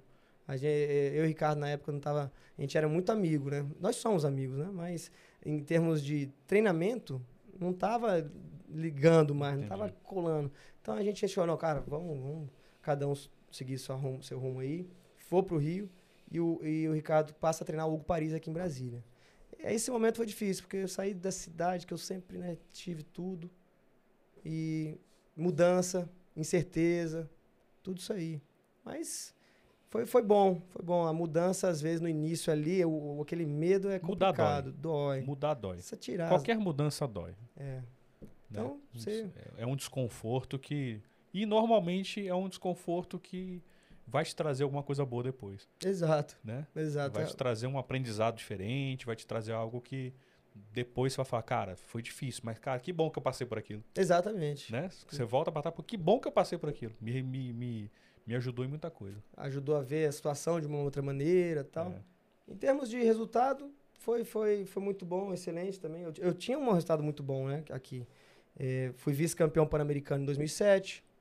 É, não tive um resultado muito bom em 2008 na Olimpíada. Mas aí em 2009, no Mundial em Roma, eu consegui o, um quinto lugar no Campeonato Mundial. Esse resultado aí ainda é o melhor do Brasil no salto até hoje. Um quinto. Então foi um resultado muito bom. Tava bem. E aí depois fui levando. Eu sempre tive uma carreira muito sólida. Sim, teve altos e baixos em alguns momentos, mas de uma maneira geral, se pegar de 2002 a 2016, você vai encontrar meu nome ali entre os 10 do 12 do ranking mundial. Várias vezes, né? Um ou outro eu, eu fujo desse padrão, mas foi uma carreira bem estável. E eu, eu julgo muito pelo equilíbrio, eu sempre buscando equilíbrio dentro, fora. Em alguns momentos eu acho que eu me dei de- eu fui muito de cabeça, literalmente, né? No, Uhum. no- nos saltos e aí e o atleta quando começa é, nesse nível ficar muito envolvido, porque é, é muito intenso, né? A adrenalina do esporte é muito forte. E aí e vai te viciando. E aí você começa final de semana pensar, o que, que eu posso fazer para ir melhor? Onde eu tô errando? O que, que eu vou fazer? E aí não vai bem. E aí que não começa a ir bem, você começa a misturar os seus é, os resultados com, com a sua vida. Você fala assim, cara, eu não tô bem no resultado, minha vida também não tá bem. Aí você começa a viajar. E acontece muito, cara. Se tá bem no esporte, tá bem na vida, não tá bem. E aí, para desligar disso, às vezes é importante equilibrar. Yoga e meditação deve ser bom, né? Bom também, bom também. Eu nunca fiz mesmo trabalho, não, de, disso. É, mas eu trabalhava muito com, com questão de, de música em determinados períodos do treino. Tanto que na época do, da Olimpíada do Rio, o meu treino era tão bem dividido e certinho que eu calculava o tempo, mais quantos atletas teriam na prova, quanto tempo eu teria entre um salto e outro, mas para o pessoal entender, entre o salto e outro, na fase preliminar demora mais, porque são mais atletas, no final demora menos. O que fazer? Porque a cabeça ali, se perdida, você começa a viajar, pode se perder no pensamento e para voltar para a prova pode ter problema. E, e o meu corpo também, eu tinha que ter um momento pós-salto mais tranquilo, daqui a pouco, depois de uns 5 minutos, a começar a ativar, e antes do salto, entrar no clima, um pouquinho antes do salto, para um pouco. Então tem todo esse, e a música entrava nisso. Então, cada momento eu, tipo, eu colocava um, eu já tinha as, as playlists para cada momento. É, você fala que o foco tem que ser tão, tão, tão grande, né? Meditação deve ser um negócio bem legal, né? A respiração é, eu A meditação de você realmente esvaziar a sua cabeça, de concentrar só na, na coisa. Sim. Isso é interessante. É, durante o salto, é, é impressionante. Quando eu lembro, a gente para ali no trampolim, começa a concentrar, abre o braço para fazer o salto. A única coisa que eu escutava era o, o esguicho da água lá. Só porque faz silêncio total, né? Não pode ter barulho. E só É igual o tênis. Todo mundo fica realmente Exato. quieto. Exato. e se fizer barulho, o, o- Se fizer barulho durante o salto, o atleta pode reivindicar, tentar pedir de novo para repetir o salto. Mas- vai, vai soltar. É, o cara dá É, um às grito. vezes uma criança chora, um, Aham. um- se- sempre tem algum, alguma coisinha, um helicóptero passa, mas se o atleta estiver bem concentrado mesmo, isso aí não vai fazer diferença não. Mas tem, no Rio a gente teve uns- alguns problemas, porque a galera não... Mas assim, os saltos mentais não é esporte popular, beleza? Então, É. a partir daí, o cara, ele entra pro... Ele, a arquibancada ficou cheia para ver saltos com a cabeça de futebol. É. Então, e eu tava em segundo lugar perdendo pro Vuvuzela. canadense. é. Eu tava em segundo lugar no último salto e eu saltava antes do do canadense. O canadense estava primeiro, é favorito. O cara tinha sido campeão mundial no ano anterior. O cara tava voando, o cara foi medalhista olímpico um ano depois. E, e aí ele foi pro último salto. Se ele acertasse, me passava. Se ele errasse um pouquinho, meu amigo. Zoaram o cara de Oh, no, eu tive que pedir no pódio, eu falei, pô, desculpa aí, né? Tal, mas é porque. Tá. Aí, não, não, não, tranquilo. Todo educado. mas xingaram ele. Igual o juiz de futebol. E não deixava saltar, porque o juiz, quando apita, tem que fazer silêncio total. E não fazia um silêncio, continuava tal. E aí, mas só que ele esperou. Aí o juiz falou, por favor, pessoal, fazer silêncio, tá? Aí ficou um tempinho, mas depois ele executou, fez bem, ele mereceu. Chat. Pra falar a verdade, sou eu. Ah, É que eu tinha lido É. em algum lugar que você ia, ia ser colocado seu nome no Museu de Esportes Aquáticos de Forte. Vale Aconteceu? Como é que Então, esse- essa história aconteceu co- nessa competição que eu fui Aham. surpresa, né? Foi a primeira medalha de um, de um sul-americano nesse tipo de prova da FINA. Então o pessoal colocou, me deu lá a plaquinha, informaram tal. Aí sempre ficou isso, né? Não, você vai colocar. Só que depois indo mais, entendendo um pouco melhor, parece que isso é depois que você aposenta. Tem, um- tem para seu nome ser incluído no Museu da Fama, você tem que ter um tempo de aposentadoria. ah, tá. Então, assim, de repente falaram lá na hora lá, mas estão esperando ainda. Então, Até um agora, dia chega. Até agora foi golpe. É, tinha outra pergunta que eu tava na cabeça aqui agora. É, Eu esqueci qual era a pergunta. Eu- Dá, pra, dá pra viver de, de salto hoje? Então, financeiramente? Como é que o- tá hoje? Ou como é que tá hoje? Hoje, hoje situação o- do se Brasil. você chegar no nível olímpico, você tem uma bolsa olímpica, né? É considerável. Eu não sei, hoje eu tô um pouco por fora dos valores. Tá. Mas tem a bolsa do governo, eu tenho a bolsa olímpica, tem a bolsa internacional, tem a bolsa nacional. É, Mas apoiadores, patrocínios. No Brasil Clubes. tem os, os atletas que estão hoje que você, tem os você acha clubes. que são, são os tops do Brasil hoje? São bem financeiramente? São os, cara, Não, é aquela é, ralação de ficar batendo em porta É em porque porta. eu, eu vindo. quando eu comecei, quando eu comparo o meu início com o deles, eu vejo que eles estão muito bem. Então, assim, ok, tem uma estrutura boa, tem os clubes que dão suporte, a maioria, mas eu estou falando dos que já estão no, no- no nível, nível, nível é. internacional. É, é possível, é possível sim. Tem que ter um. O que eu sempre, quando eu tenho a oportunidade de conversar com esses atletas, eu falo que tem que ter uma organização, um planejamento financeiro bom também. A vida é curta do atleta. E eu ainda estendi bastante, mas a vida é curta. Então, pensa aí, gasta, eu sempre gastei 30% do que eu recebi. Botava lá, não, isso aqui eu não posso, não interessa. Bota lá, se tinha conta separada, isso aqui eu nem olho, pá, pá, coloco aqui. Para poder chegar com 30 anos, aposentado, né, com 30 e poucos, ou, ou antes, não sabia quando, e ter uma, um- uma reserva para poder trabalhar em algo que eu gostaria, né, não algo que precisasse. Então, hoje os atletas têm, mas tem que ficar sempre esperto. É, e uma coisa também que alguns atletas que vieram aqui é, pontuam que hoje a questão da, da rede social é fundamental, né? Se você, Nayara, que teve aqui, uma atleta também, falou, se você, é, você precisa ser visto. Sim. E hoje você vai ser visto, tem muito atleta que nem é tão bom assim, ganhando uma grana boa porque ele é bom na rede social, ele consegue fazer a questão da- da- das redes sociais, ele trabalha isso. Isso é um trabalho. Sim. Então ele mostra o, a- a- o estilo de vida, mostra o esporte, mostra a saúde, então ele tem outros apoios e patrocínios. Não, isso sim. também hoje em dia é bem, bem importante para os atletas, né? Não, isso é fundamental. Não Tem vários casos. Eu não vou citar aqui, porque Aham. mas são vários. Mas que, que tem atletas que têm muito mais resultados esportivos, mas não tem uma boa equipe por trás, né? Que tem que trabalhar isso aí. É, bom, Isso é muito recente, né? Você pensar bem, isso é, isso é É de recente, agora. Isso, isso é é de agora. agora. Então isso é, é hoje em dia é quase uma exigência que o atleta tenha, ou se ele não saiba fazer, ele vai ter que contratar alguém para ir atrás para ir atrás disso, porque o patrocínio vai atrás dessa, dessa galera. Exatamente. O patrocínio maior, assim, né? essas, esses comerciais, as empresas vão buscar essa parte. Confederação, Comitê Olímpico e federações e clubes, normalmente estão no resultado mesmo, focado ali. Resultado, é. Mas um, um extra, um a mais, com certeza vem disso. Saber vender imagem. E É, tem dep- muitos Dependendo casos. do tamanho, na verdade, nem é o extra, né? É o, é o principal. né? Exatamente. Cara Ah, tiver uma rede social gigantesca hoje em dia, o cara ganha uma grana preta. E ele também depois faz a carreira fora de- do, do esporte, fora, né? Ele acaba substituindo, termina ali. Ou fica ainda com o esporte, mas de uma maneira tranquila, só prazer. E ele vai para uma carreira que, que apoiou ele no, no- na propaganda, no marketing. Hum, exatamente. As meninas, tem um exemplo, as meninas do, do nado artístico, as, as gêmeas lá do Rio, Ah, é. Famosas também. né? famosas, super famosas. Elas competiram, elas eram boas, elas são boas, eram Uhum. boas, acho que pararam agora. Mas competiram no Rio também, na equipe e tal. Mas não era o dueto principal. Mas elas, de- em termos de marketing, É sensacional. na Globo sempre aparecia, então eram Exatamente. sempre chamadas. Era, Isso. É isso, né? Tem que, tem Tem que, que trabalhar esse fora, lado, né? Tem, tem que que- saber correr por Hoje fora. um atleta precisa ter uma estrutura também dessa. Não, assim, hoje não, sempre. O ideal é que tenha né, um, alguém ali que você possa, possa administrar, gerenciar um pouquinho, te orientar nessa parte da carreira. Eu nunca tive isso, não. A gente sempre foi na. Acabou Na- o treino, vamos raça, atrás. É. né?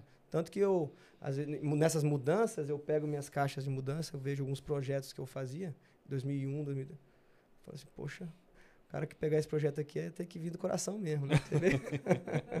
Tem que olhar e falar, pô, vamos ajudar, vamos ajudar que tá. Vamos pro último chat da noite. É, Tiago Oliveira pergunta: Como está o esporte no Brasil hoje? Há algum atleta com alto desempenho? Sim, É, quem que é o. sim não, hoje o Saltos vai levar quatro atletas para a Olimpíada, né? Opa! É, de Saltos. Lá o Cauã, Cauã Pereira, a Ingrid, a Luana e o Isaac. E como é que eles estão no nível mundial, assim? O, Com a, esperança de. a Ingrid foi finalista na Copa do Mundo. Pô, tem boas chances. É, Hoje o, o sonho do brasileiro é chegar na final. Vamos botar assim. tá. É, o sonho de medalha olímpica ainda Tá está distante um, um, pouco. pouquinho, tá um pouquinho distante. É, mas uma final é, é possível. Uma semifinal é realidade. Eu acho que Tá. todos que estão indo têm condições de chegar na semifinal olímpica. Final, aí vai depender de como tá no dia, como é que vai ser. e- esses atletas, você considera que eles estão no início da carreira? Quer dizer, eles podem chegar para uma próxima Olimpíada e chegar forte? Tem, tem ali dos dois, né? Tem a Ingrid, que já tá com seus 20. Não sei se é 26, eu não sei, não vou falar. Tá. Mas o Isaac e o Cauã, o Cauã é novo. O Cauã ele tem, tá no início, ele tem boas chances aí, tem uma carreira bem legal. E a Tomara- Luana tá no meio também ali. Tomara que consiga apoio e tenha essa, essa força aí que você teve. Exatamente. É, isso o mais é- difícil do profissional, do atleta, assim, eu fui amador a vida inteira Uhum. e já, e já era difícil. Não consigo imaginar um atleta profissional, assim, a- o desgaste físico e mental de você ter que todo dia fazer a mesma coisa, enfrentar, é assim, uma dúvida absurda de que, assim, você está investindo tudo da sua vida por uma coisa que você não tem nenhuma garantia de sucesso. Zero. Não interessa. Você pode ser um dos melhores do mundo. Não garante que você vai ganhar uma Olimpíada, não garante que você vai para o próximo Mundial e vai ganhar Não, de jeito nenhum. não é? Jeito então, nenhum. assim, essa, essa, essa motivação é a coisa mais, é, assim, a coisa mais surpreendente que eu vejo nos atletas amadores. Um atleta como você, que foi Uhum. né, Uhum. quatro para quatro Olimpíadas, assim, você tem que estar muito motivado. Você tem que estar realmente. O foco tem, não pode ser 99%. Não, e eu, eu co- costumo pensar assim, o atleta que ele chega no nível olímpico, ele, a maioria, né, não vou dizer todos, mas é um cara que tem a paixão, é a vocação mesmo, tem que ter a vocação para levantar depois de toda a pancada, tem que ser algo muito maior. É, tem que ter um apoio, né, um apoio financeiro para chegar no nível olímpico também sem apoio muito difícil, só na vontade. Eu tenho vocação e muita vontade, mas não tenho apoio também não vai não. E e tem que. A gente fala esporte amador, mas você tem que já absorver a ideia de ser profissional.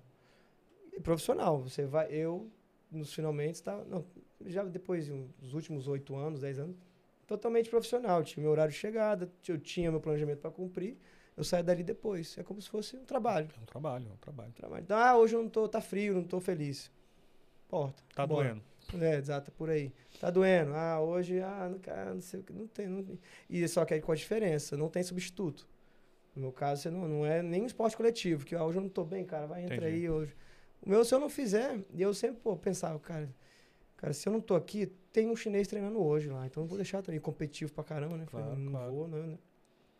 E aí tem esses, esses pontos, uma, uma família bem estruturada ajuda muito também, se você tem um... Eu acho que qualquer esporte, cara. É, qualquer esporte. Você pensar bem, não acho que não tem nenhum esporte com uma família bem estruturada e, e- e, assim, que te apoie naquilo que você quer fazer. É isso.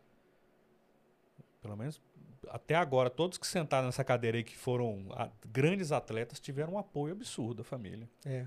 Normalmente tem, tem O Caio, porque o Caio, cara, o pai, a mãe, pelo tudo. amor de Deus, a mãe Todo dela, já, a mãe, o pai treinava, a mãe já, já fazia marcha toda. Hoje o cara tá indo pra Olimpíada, cara, com uma chance Boa. real de Sim, medalha. A gente tá numa torcida absurda, cara. Vamos assistir todos os esportes, né? Sim. Ele Mas, cara, a gente tá numa torcida gigantesca por ele, cara. Um garoto bom. Pô, um abraço aí. Caio Bonfim, cara. Caião. Você é, você é o cara, bicho. Eu gosto muito de você. Foi um amigo que a gente fez Aham. aqui, cara, que é um cara bacana pra caramba. tem história muito bonita, né? dentro do História esporte. linda, linda, linda, linda, linda. Conheci ele, eu já tive com ele algumas vezes aqui em Brasília. é, já também tive muito contato com o pessoal do, do Instituto Joaquim Cruz, o Isso. Ricardo Vidal, também mandar um abraço para ele. Então, assim, a galera do esporte Brasília se conhece, né? E aí eu também sempre gosto, é, o esporte, todo mundo tem esse, esse lado muito pesado, né? Que é o de correr atrás, não conseguir patrocínio. Material esportivo, poxa, o que tem de história de material esportivo aqui, de a gente, é, o trampolim começar a ficar muito gasto, e assim, é, trampolim é uma prancha de alumínio e água. Então, ela tem uma lixa muito forte ali para não deixar escorregar.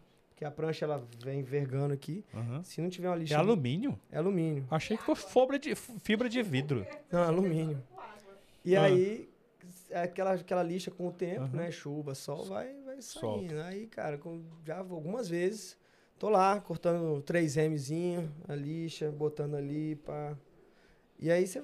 Então, várias coisas que vão acontecendo, material, pa- patrocínio, apoio e tal. Que, mas o lado da conquista, o lado de estar no meio dos melhores que fazem aquilo com paixão, ali, você, ali já meio que a gente apaga. O cérebro deve ter algum mecanismo que fala, cara, apaga. Isso não, Isso não é besteira perto disso que eu tô vivendo agora.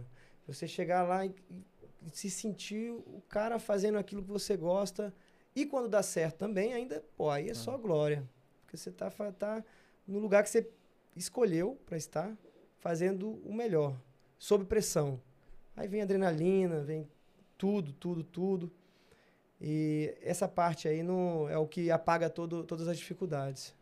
Sem contar que assim, depois que passa tudo, né? Que você- hoje, por exemplo, já estou quatro anos, cinco anos afastado, que eu começo a avaliar é, que, quais foram as possibilidades, as oportunidades que o esporte abriu.